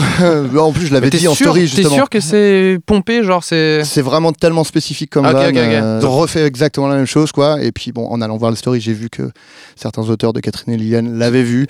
Donc, euh, donc voilà. Et, euh, donc pour vous dire, non, non, mais c'est pas, c'est pas, c'est c'est arrivé quelques ça, fois. être web auteur. hein. Mais, mais- bah, en vrai, oui. mais Auteur- du coup, auteur ça, ça- Internet. ça montre un peu le. Ça montre le- l'estime qu'on a pour, euh, pour les blagues sur Internet. quoi. Mm. C'est-à-dire qu'on souffre aussi de ça. Moi, j'avais ce problème déjà quand j'étais dessinateur. C'est-à-dire, tu mets un dessin sur Internet. euh, je m'étais fait déjà piquer un- par un magazine qui avait vu un Catherine dessin. et Liliane. Mais, ouais, à l'époque déjà. Non, mais ça montre l'estime que. C'est-à-dire, oh non, mais c'est bon, il l'a mis sur Internet, on peut, Ouais, on peut le reprendre et tout. euh. Ok, je tourne différemment, mais du coup, euh, un auteur qui doit bosser pour Catherine et Liliane, c'est-à-dire trouver des, des- des blagues avec deux mecs qui s'habillent en femme euh, tous les jours, et ben, pas ça facile. te, voilà, c'est pas facile, ça te met une certaine pression, et même dans une situation qui n'amuse personne de voler une vanne, euh, de le faire. Quoi. Ouais, voilà. Mais du coup, enfin, tu peux aussi faire les choses bien et, et contacter la personne. Euh. Enfin, je veux dire, ça excuse pas de, de- Non. de voler une vanne. On Non, non, mais je- ouais. ce que je veux dire, c'est on revient toujours dans ce truc-là de plus tu dois en faire euh, à un moment, Oui, euh, tu, bah, tu ouais, fais des ça. mauvais choix ou des mauvaises Ouais, vannes ou des ouais. voilà. Ah ouais. Mais Très oui, je suis d'accord. c'est- Très bonne chose. euh, C'est bien d'en parler. C'est assez actuel en plus. Mais je sais pas si, ça aurait- si on aurait volé une vanne si ça avait été euh, un truc qui a été passé à la télé ou un truc comme ça. C'est ça que je veux dire. C'est que là, c'est en story. C'est en donc story, c'est éphémère.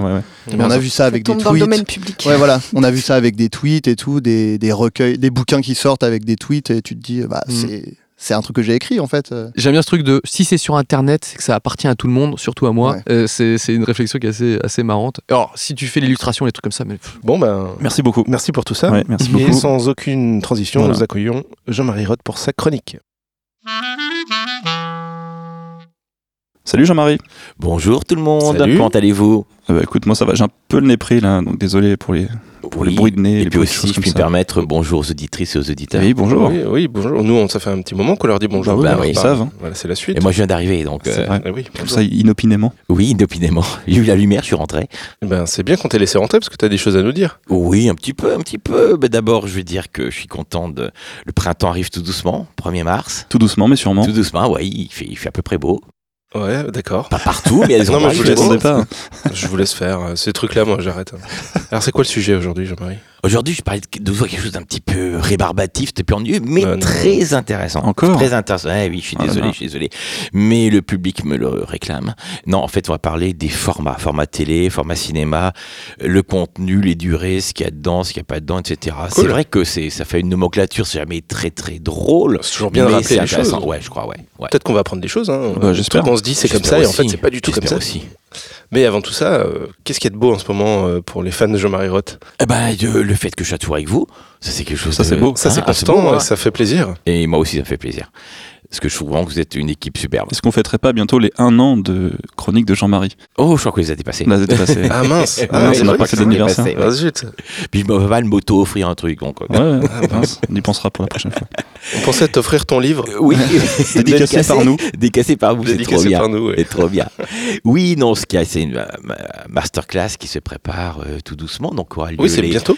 11 et 12 mars. Pour ceux qui nous écoutent Hein, euh, dès la sortie de l'épisode. euh, ouais. Tu peux rappeler les détails, Jean-Marie? Les détails, ben, Cité Jolie, les 11 et 12 mars. euh, on va se limiter à une cinquantaine de personnes, donc mais il y a encore des places, donc euh, inscrivez-vous vite. C'est quelques jours. prise en charge par les OPCA. Je sais pas s'il y a encore temps, mais il faut essayer. Euh, Il y a un tarif étudiant vraiment préférentiel. Et puis voilà, en tout cas, ce seront deux jours passionnants, comme d'habitude. hein. Enfin, j'espère en tout cas. Ce que gens me disent, donc j'espère que ça restera vrai. Et il y a aussi du temps préparé, au, du temps pardon, consacré aux questions des gens. On sait qu'on a des auditeurs qui se sont déjà inscrits. Ah, bah merci à eux. Ah, bah, qui viennent me saluer, me dire qu'ils viennent de, de votre part, ça fera plaisir. Et si t'es moche, tu peux y aller ou pas Si t'es joli, c'était ça le. Ouais. Ok, je raccroche un J'essaie peu les wagons de la vanne. mettre, mais vous parliez, c'est pour ça, je n'osais pas la faire hein, tant que vous finissiez pas. Bon, fini les, ba- les bavardages, là, les Oui, enfantillages. oui, non, mais ça fait du bien aussi un petit peu de bavarder entre gens sympathiques. Au travail, là, les garçons. Alors au travail, oui, bah écoutez, il faut. donner- Alors le travail, c'est de vous parler un petit peu des formats. Alors on va commencer par le cinéma. Il n'y en a que deux, ce qui est très pratique. hein.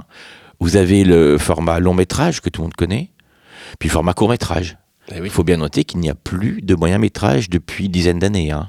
Euh, ça a été retiré des nomenclatures du CNC, donc ça n'existe plus le moyen métrage. Ça a existé à un moment donné? Ça existait à un moment Ah donné, oui, oui, oui. Je, je crois que c'était entre. Le moyen métrage, c'était entre. Alors, j'ai 30 peur d'une minutes et une bêtise, heure. mais c'est- comment? 30 minutes et une heure, quelque chose comme ça. Un truc comme ça, me semble Ouais. entre 25 et une heure. Enfin, un truc. Ouais, c'est- on n'est pas loin de ça. En tout cas, maintenant, le, le court-métrage, c'est entre 1 minute et 59 minutes. Et le long-métrage, ben, c'est de 60 à. Hum, plus. Et attention, quand je dis le, le, le métrage commence à 60 minutes, euh, le problème c'est que si vous faites un long métrage de 60 minutes, personne ne va vous produire. Un film d'une heure, il n'y a pas de place en salle pour un film d'une heure. Ouais, Donc, euh, oui, ça commence dans les, dans les textes. Mais en réalité, je pense qu'en dessous d'une heure 15, une heure 20, c'est très difficile de monter un long métrage. Jusqu'à 30 minutes pour un court métrage. Ça te paraît être un bon format de film. Si quelqu'un veut faire une histoire un petit peu plus longue, Oui, c'est ça. Oui, c'est ça. Et le, le, le, for- le format préféré, euh, paraît-il, hein, par, les, par les télés qui passent des, des courts-métrages et pas les festivals, c'est 12 minutes, 12 minutes, d'accord. paraît-il. Parce qu'il y a beaucoup de festivals et de, de concours et d'appels à projets où c'est beaucoup 15 minutes, la limite. 15 minutes à la limite, oui, Ouais. bah voilà. Bah, 12, paraît-il que c'est le- l'optimum. bah, je peux vous en assurer, puisque j'ai coécrit un court métrage qui dure 26 minutes, Oui. qui n'a pas été acheté du coup par des diffuseurs, Ah oui. mais Ouais, par des diffuseurs étrangers. Donc bon, les étrangers sont peut-être plus friands de ce genre de choses. Oui. Voilà. Ça, il a été acheté par euh, des diffuseurs étrangers, c'est Ouais. ça? Mais pas français. Et pas Pas français. français, ouais. Ou pas encore. pas encore. Ça va venir. Alors, ce qu'il faut noter, c'est que même si le moyen métrage n'existe plus euh, dans, les, dans les formules du CNC, il y a encore des festivals de moyen métrage. Et là, en fait, ils font, ils font, ils font des cours qui, qui vont entre, entre, entre, allez, entre 25 et 50 minutes. C'est un truc qui me. J'ai du mal à comprendre cette notion de moyen métrage. euh, Les gens qui, se, qui mettent autant d'énergie à faire quelque chose d'indiffusable, quasiment. Oui, Une histoire qui rentre en 50 minutes, est-ce qu'elle mériterait pas d'être un peu, un peu gonflée pour faire un bon long un métrage bon long métrage, ouais, ou euh, réduite pour faire un, un court métrage plus efficace tout à fait. D'autant qu'il y a des outils, il y a des outils finalement pour, mais ça, je, ça, ça s'enseigne, il y a des outils, on pourrait une fois en parler, pour justement qu'on a de quoi faire 50 minutes de film, comment faire une heure et demie. Il y a des outils pour ça. Sinon, il y a un logiciel de montage, hein, pour couper. Pour couper- de 50, tu passes à Voilà. 25, à 15. facilement, hein, deux coups de ciseaux et hop. Et puis 50 minutes, c'est un format télé, donc euh, tu peux à la limite faire un, écrire un épisode de série pour l'envoyer et dire euh, regardez, Alors, je sais écrire un épisode. Il de faut série. avoir la série derrière. hein. Ouais, Mais c'est justement, on va un peu parler des séries. C'est une très très belle perche Superbe. que tu me tends. voilà, Bravo. professionnel. Ah, quel métier, mais quel métier. Alors, on va commencer par le format le plus court qu'on a en télévision, qui est la shortcom, qu'on appelait initialement des étiquettes. Ça s'appelait étiquette. Plus personne dit Étiquette, vrai? Ouais, plus personne dit ça aujourd'hui. On parle de shortcom, parce que short, ça veut dire que c'est court. Et oui. comme c'est la comédie, c'est trouve la comédie, c'est scènes de ménage, ce genre de choses. Alors euh, euh, le, le, le format, le format tel qu'il est dicté, euh, c'est 2 à 4 minutes. Quand chronomètre, souvent c'est 20 secondes. hein. Donc euh, Oui, après c'est une suite de sketchs. c'est ça exactement. Et je crois que ça va jusqu'à 7 minutes, non, par programme? Ça, Quelque chose comme ça?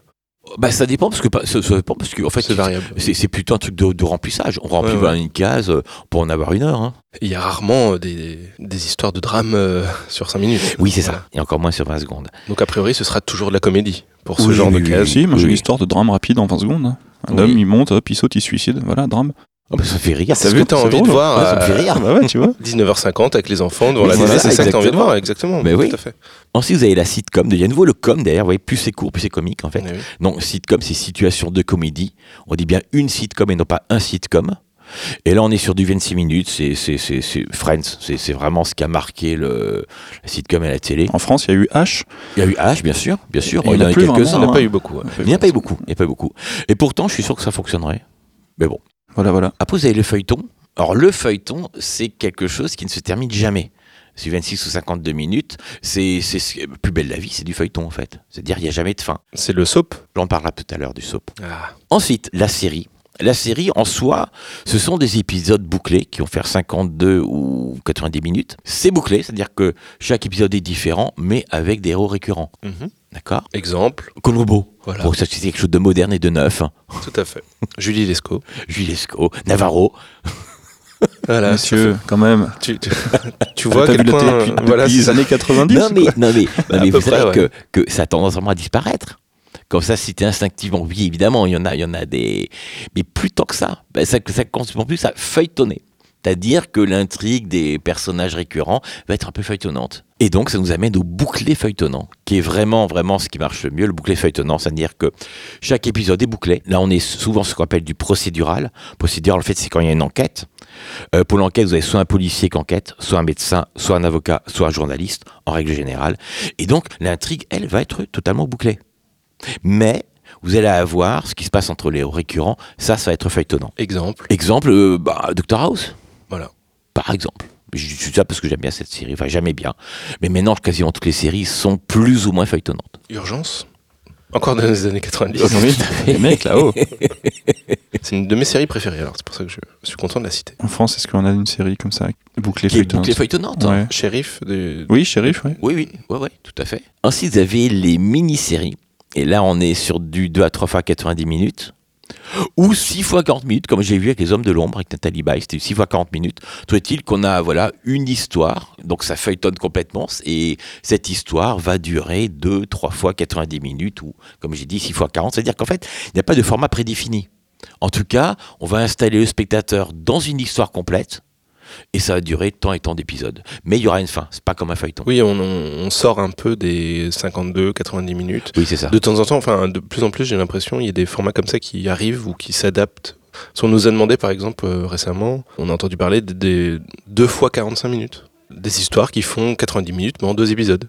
Ouais. Voilà, c'était une demande assez étrange, mais ça existe. De toute façon, je, pense- je pense que euh, il n'y a que il n'y a que les auteurs parfois qui s'auto-limitent en se disant je suis pas dans cette case-là. Non, non, faut pas se limiter. Si on a quelque chose qui fait euh, deux fois 1h10, pourquoi pas, on peut l'essayer. hein. Oui. Après, j'ai l'impression que c'est vraiment c'est assez, assez mobile tout ça. Ouais. Alors, c'est un peu une différence quand, quand on débute, que c'est la première fois qu'on en fait ou qu'on a l'habitude d'en faire. Je pense qu'on peut plus se permettre de, de contourner des choses, c'est des formats nouveaux, quand on est un petit peu de la profession. Oui. C'est plus difficile d'imp- d'imposer de nouvelles choses quand on débute. Mais encore une fois, même là, il n'y a pas de règle. Mais vaut mieux quand même euh, raisonnablement regarder ce qui se fait, ce Oui, qui marche, oui. et essayer de. Surtout Oui, si les, de les auteurs veulent faire de la télévision. Oui, voilà. Bien sûr, bien Parce sûr. qu'en télé, voilà, il y, a- il y a beaucoup d'exemples. Ah oui. Mais c'est un problème que je rencontre souvent, les, des, des auteurs qui ont des envies d'écrire une série. Et euh, quand je demande le format, en fait, ils n'en ont aucune idée. Ils savent pas si c'est du 26 ou 52 ou autre chose. Ah oui. Et il faut malgré tout que chaque épisode soit calibré de façon évidente. C'est pas comme ça au petit bonheur à la chance que ça se fait. C'est, voilà, l'épisode est, calibré pour faire 26 ou 52. Et c'est pas la même chose. Et le 26 minutes, on a, on a du mal en France. Ça arrive, On mais a du mal, on a du mal, c'est vrai, c'est vrai. Même une super série française comédie comme Oui. 10% Oui. reste en 52 minutes parce que euh, c'était peut-être trop brutal euh, d'amener du, du 26 minutes comme ça sur, euh, sur France 2. Oui, parce que la promesse du, du 26 minutes est différente. Les 26 minutes, il n'y a rien de sérieux, il n'y a pas tant d'installer une intrigue un peu, un, peu, un, peu, un peu fouillée entre les personnages, etc. On est sur l'efficace, ce 26 minutes, peut-être Ouais. pour ça. Mais c'est un format qu'on verra moins aux États-Unis. Par contre, euh, faire de la comédie comme ça qui fait presque une heure, c'est Oui. c'est plus inhabituel qu'habituel. D'ailleurs, si, si vous- voulez, je peux vous expliquer un petit peu, puisqu'on entend en parler, comment se, comment se compose un, un bouclier feuilletonnant 52 minutes. Ça vous intéresse? Ah ouais, carrément. Comment se compose? Ouais, comment ça se structure? Ça structure. Ah, bah oui, structure. On n'a pas d'ailleurs fait encore d'épisode sur la série, donc ça serait on a fait un un avant-goût. sur la structure. Ouais, c'est vrai. On n'a pas parlé de série, donc c'est l'occasion de faire un petit avenant à notre épisode sur la structure. Je vous parlais donc euh, d'un 52 minutes procédural en bouclier feuilletonnant. C'est ce qui se fait le plus. hein. Donc, durant les deux premières minutes, euh, vous avez le cas de l'épisode. C'est le cas médical ou le cas policier. On voit le mec qui tombe malade ou la fille, ou bien on voit le meurtre qui est commis. On n'est pas avec les personnages récurrents. On est juste sur le cas de l'épisode. Ça, c'est les deux premières minutes. Ensuite, vous avez 4 fois 12 minutes. C'est-à-dire que, de toute façon, les séries sont en, en, en 4 actes en général. Donc, dans les 12 premières minutes, après ces deux minutes euh, inaugurales, vous avez. on a presque la solution. Dire le type qui est malade, bon, il a un rhume, quoi. Ça va pas être bien méchant, euh, vous pouvez changer de chaîne, c'est pas grave. Et au bout de ces 12 minutes, spectateur sait que c'est pas vrai. Au bout de ces 12 minutes, ça se complique. On s'aperçoit que soit ce qu'il a le type, c'est beaucoup plus grave que ça, ou bien celui qu'on pensait être le coupable pour un policier, mais ce sera pas lui le coupable, parce qu'il a un alibi, parce qu'il peut pas être là et là à la fois, etc. Donc ça se complique et on arrive après au troisième acte, c'est de pire en pire, et on s'aperçoit qu'il n'y aura pas de solution. Bah, le malade, il va mourir, hein, ou bien le, le coupable, il va rester dans la nature parce qu'on est face à une impossibilité. Et enfin, le dernier acte, c'est tout- où tout s'arrange, où tout se résout. Si le, si le- soit le patient est guéri, soit il meurt, mais même s'il meurt, au moins on sait ce qu'il avait. On sait de quoi il est mort, ce qui, est ra- ce qui est très rassurant pour le patient quand même. Et puis, bah, le coupable, lui, il, est- il se fait arrêter. Et les deux dernières minutes, parce que là on est vraiment on a 2 minutes, 4 fois 12, ça fait 48 et 2 fait 50, il reste 2 minutes. Ben, ces, deux, ces deux minutes, là l'histoire est close. Les deux dernières minutes, on va être sur le feuilletonnant. Et donc on va être sur l'intrigue euh, des personnages euh, récurrents de la série. Et c'est là qu'on a les petites histoires d'amour, euh, on a voué la caisse de la cantine, on voilà, enfin il se passe quelque chose entre eux.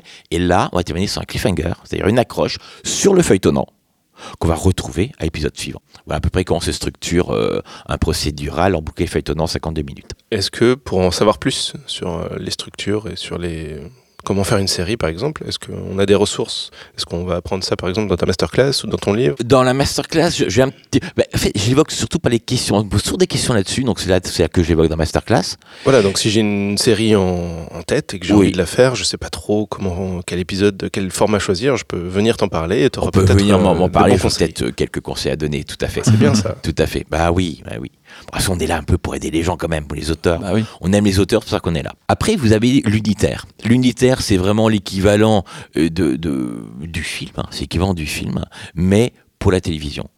C'est ce que les gens appellent un téléfilm. En termes professionnels, on parle plutôt d'unitaire, on est sur du 90 minutes. Mais c'est bouclé, il n'y a, pas- y a, pas de- il y a pas de suite, il n'y a pas de récurrent. C'est vraiment c'est le film de télévision. Ensuite, vous avez la saga, qui est de 4 à 6 fois 90 minutes. Avec, c'est un peu un triptyque en général de la saga. Vous avez à la fois une famille, une région, une profession. En règle générale. Il y a des exceptions, mais en règle générale, on dit famille, région, profession. C'est-à-dire que c'est une famille qui est dans une région Oui, et qui fait- qui a qui une profession en profession. commun. Voilà, c'est ça voilà, Ils ça. font tous euh, peut-être avocats ah oui, ou les maîtres de la vigne, etc. Les maîtres Oui, du pain, ça, ils les font du- ouais. côté artisanal quoi. Un petit peu. un petit France. peu, France. France, Ouais, ouais. ouais, ouais. Je n'ai jamais vu ce genre de choses de ma vie. Oh, t'as jamais vu Dolmen? Je n'ai jamais rien vu de tel de ma vie. Ah, tu loupes quelque chose. Ah oui, tu vois. Bah, peut-être. hein, euh. non, mais c'est pas du tout ma culture, mais c'est intéressant de Oui, voir oui. que ça existe. Bien sûr, bien Ça- sûr. Ça m'intrigue. Et enfin, vous en terminez avec les collections. La collection, c'est également ce qu'on appelle une anthologie. C'est c'est l'autre terme. Je dirais même ces termes plus professionnels, c'est anthologie. Euh, c'est par exemple Maupassant. Maupassant, ben, on- voilà, à chaque fois, on va avoir une nouvelle, certainement de Maupassant, et après, ça s'est ouvert sur même d'autres nouvelles que, non écrites par Maupassant, mais qui étaient du siècle de Maupassant. Voilà donc un petit peu pour les formats. Mais on se fait des questions. Je suis tout oui. Il y a des questions de nos chers auditeurs qui les posent sur Slack. Pour toi, Jean-Marie. Oui. Merci à eux. Et les voici. Première question. Je, je lis. hein. Tel que tel qu'écrit. Tel qu'écrit. Voilà. Si c'est mal formulé, c'est de ta faute, euh, auditeur. J'ai une question justement sur le format TV. On sait que le format a été influencé et même construit en fonction des pubs, cliffhanger pour faire revenir le spectateur. Avec l'avènement des plateformes sans pub, Netflix, etc., se dirige-t-on vers un nouveau format d'écriture? Ça semble que je ne pense pas. Et d'ailleurs, si on venait à d'autres formes d'écriture, ce serait plus pour d'autres raisons. Il y a quelques décennies, les Américains avaient effectivement construit des programmes autour des pubs, principalement pour les lessives, ce sont les fameux soaps. Mais on a beaucoup surestimé le phénomène qui tient quasiment de la légende urbaine, selon moi. En France d'ailleurs, ça n'a jamais été un souci. Canal et France Télévisions n'ont pas de pub. Et TF1, même s'ils veulent rendre les esprits libres pour Coca, n'ont jamais eu cette préoccupation. hein. Et personnellement, euh, quand je demande de donner 2 euros pour il n'y a plus de papier, c'est pas de la pub, c'est un appel à l'honnêteté et au bon sens de chacun. Carrément. oui, les formats ont été euh, créés en fonction des durées des pubs.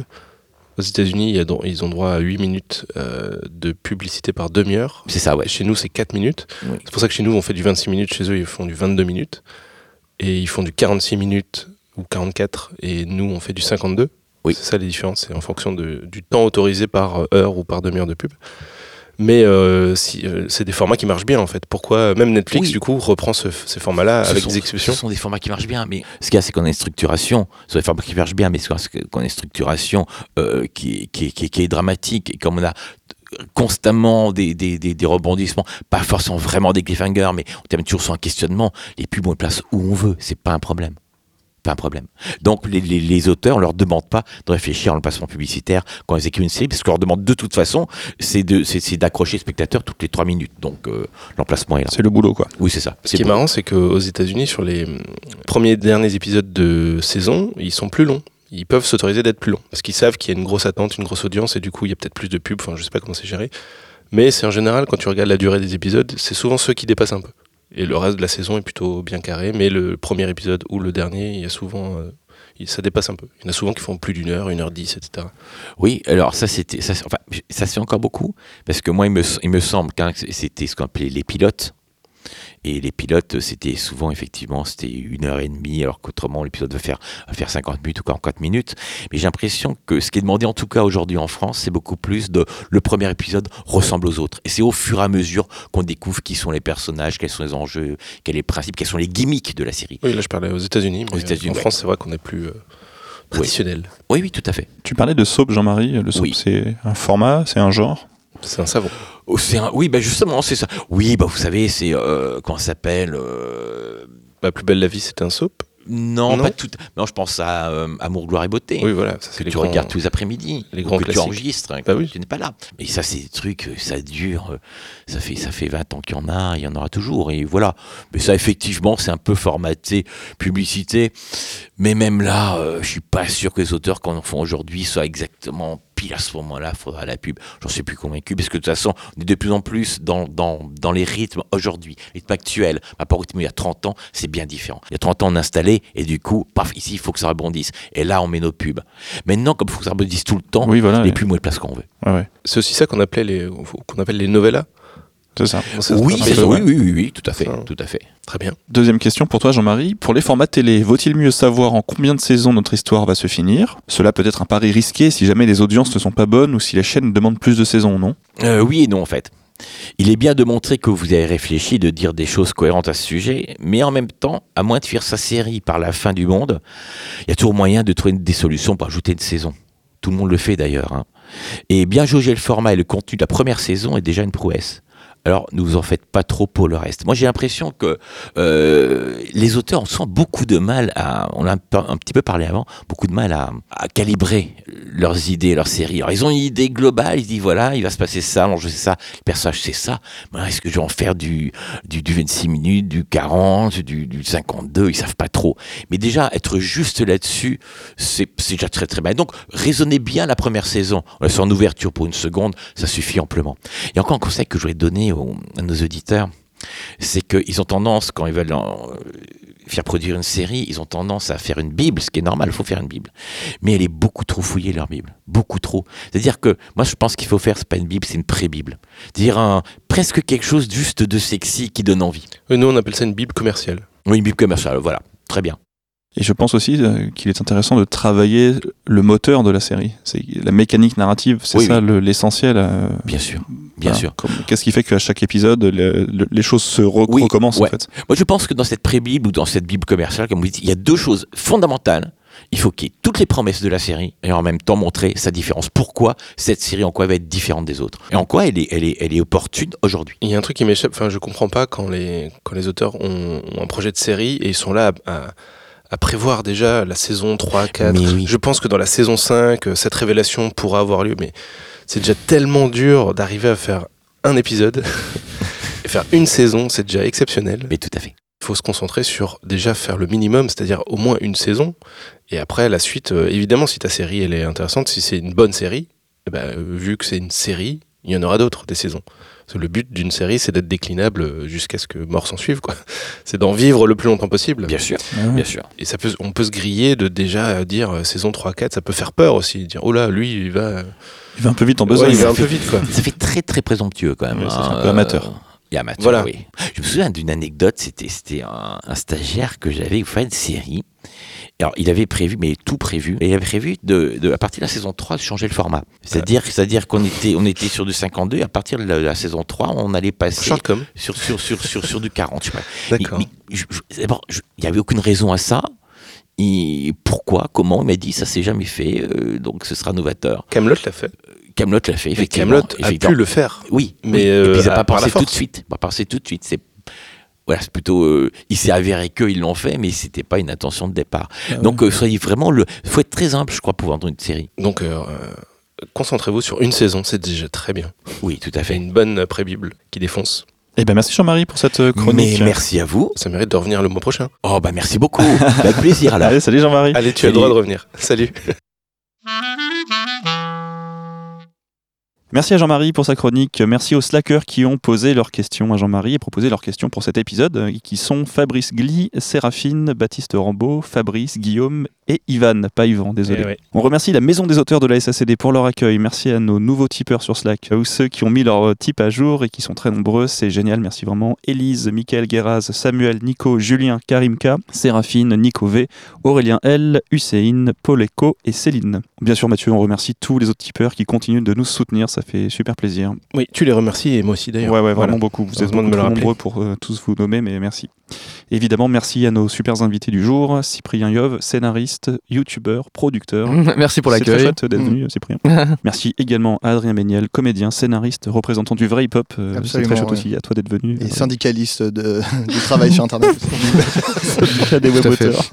Et merci également à Camille Fievé Merci. et Alison Chassagne de la Merci. chaîne Glamouze, scénariste et comédienne. Merci les filles d'être venues nous voir. Merci, de nous Merci avoir invités. beaucoup. Où est-ce qu'on vous retrouve euh, Est-ce que vous avez une actu Quelque chose à. Euh, annoncer bah, en fait, on attend beaucoup d'argent du CNC pour reprendre nos activités. Donc, euh, Très bien. je pense en avril sur YouTube. faut taper Glamouze, Le CNC nous écoute, alors la pression est lancée. Ouais. Ouais. j'espère. Et Bah, pour ceux tu- qui connaissent pas, en tout cas, il y a 40 vidéos à regarder avant de. Oui, voilà. Voilà, il ouais. y a de quoi, ouais, il y a de quoi rattraper. faire quand même. on se retrouve dans la saison entre 3 autres- d'Irresponsable. oui. Entre autres, oui, prochainement. Oui, Eh, ah bah oui, vous avez reçu. euh, Fred, On sait tout. Ah bah ouais, ouais. Ouais, saison 3, je sais pas quand. euh, je crois que c'est prêt pour. euh, je crois que c'est censé être prêt pour Sérimania. Enfin, je sais pas si ce sera à Sérimania, mais il y a. En tout cas, ce sera euh, lancé. Mais je sais pas si ça sortira en avril sur OCS, parce qu'en avril, il y a Game of Thrones. Alors je sais pas. Ah ouais. je sais, Ah, Stratégiquement, je c'est sais pas peut-être ce qu'il C'est pas le best. ça. Mais sinon, il y a une- je suis aussi dans euh, Detox, une série sur Studio 4, qui sort euh, à la fin du mois de février Super. sur YouTube. J'irai voir. Donc ce sera en ligne quand on écoutera ça. Voilà. Vous êtes sur Twitter, Et- Facebook. Bah, du coup, je suis Bah, dans. Ouais, j'avais ouais. pas compris la question. Ah, c'est pas grave, ça arrive. Hein. J'adore. Ça arrive même si c'est que la dernière question, ça va. Ouais. Jusque-là, c'est bien. je suis débile. Euh, non, je serai dans Abonne-toi, euh, la Oui. série des Yes vous aime. Voilà, Allez. Qui est très bien. dans quelques Vraiment épisodes. Ouais, elle est vraiment super. Super. Hyper fière d'en être. Adrien. Euh, moi, Instagram, pas trop. euh, euh, Oui, voilà, je fais des stories. Regardez. Euh, non, non, moi, pas trop euh, d'actu. Là, je suis sur des projets qui, euh, voilà, je croise les doigts surtout pour que les, pour que ça se concrétise. Qui prennent du. Phantom. Force. Euh, je- Pardon, j'ai parlé fort, hein. Non, mais oui, oui, en- en- entre autres. Excusez-moi. Euh, entre autres, Euh, en gros, euh, voilà, on attend de voir. euh, les- c'est pas dans nos mains en fait, euh, c'est pas entre nos mains l'avenir de certains projets, donc euh, voilà, on attend et, et voilà, donc peut-être plus. Et Phantom Force qui sort en mai 2019, donc euh, c'est pas tout de suite quoi. Malheureusement, on est, on a très hâte que les gens le voient, mais Euh, je- J'avais adoré, euh, je l'avais vu à oui, Avignon, à Frames. Avignon, tout à fait, ouais. Frames, pardon. Facile- Toi, Cyprien, facile pour te retrouver. hein. Il suffit de. Oui, voilà, YouTube, Cyprien, euh, j'ai un, prénom suffisamment, euh, voilà. clair. et Voilà. efficace. Et plein de, oui, plein de trucs qui vont arriver. euh, je, je mobile. On est prêt ou pas Ou on n'est pas prêt Ah, Tu tout le monde est prêt. Non, à prêt, chaque fois, ok. moi, je- vous êtes pas prêt. Moi, je suis très souvent quand on dit ah vous êtes pas prêt, je suis très prêt Ouais. euh, de, des choses qui sortent. Ouais. Euh, non, voilà. Et là, je, le gros truc là, c'est que je prépare un court métrage que je tourne au Japon, euh, qui sera matché avec un petit, un petit vlog et tout. Là, en ce moment, on regarde les comédiens japonais, mais c'est, imaginez même pas le plaisir de ce truc-là. Et ça parle de, de mangaka et de dessinateurs et tout ça. Donc Chouette. c'est plein de passion à moi dans un seul euh, petit projet. Trop bien. Et euh, voilà, plein, plein de choses. Ça travaille sur euh, plein de choses. Voilà. Très bien. Merci. Quant à nous, bah, suivez-nous sur Facebook, Twitter et Instagram. Merci de laisser des notes et des commentaires dans toutes les applis dédiées au podcast pour nous aider à grimper dans les classements pour dominer le podcast game. Et ouais les mecs, Euh, on vient de dépasser les 150 000 téléchargements cumulés pour notre podcast. C'est assez Applaudis. fou euh, pour un petit podcast de scénaristes, de- d'auteurs. Ouais, hein. Franchement, il faut le dire. hein. De web auteur. en De plus. web.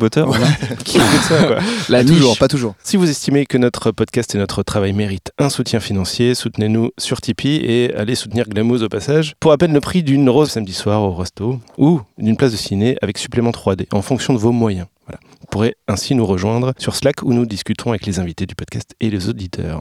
Vous pouvez également nous soutenir via Utip, c'est sans inscription, sans contrepartie, mais plus rapide pour ceux qui préfèrent. Pour tout ça, les liens sont dans la description de l'épisode et on se donne rendez-vous le mois prochain. Et d'ici là, écrivez bien. Salut à tous. Salut Salut Salut Salut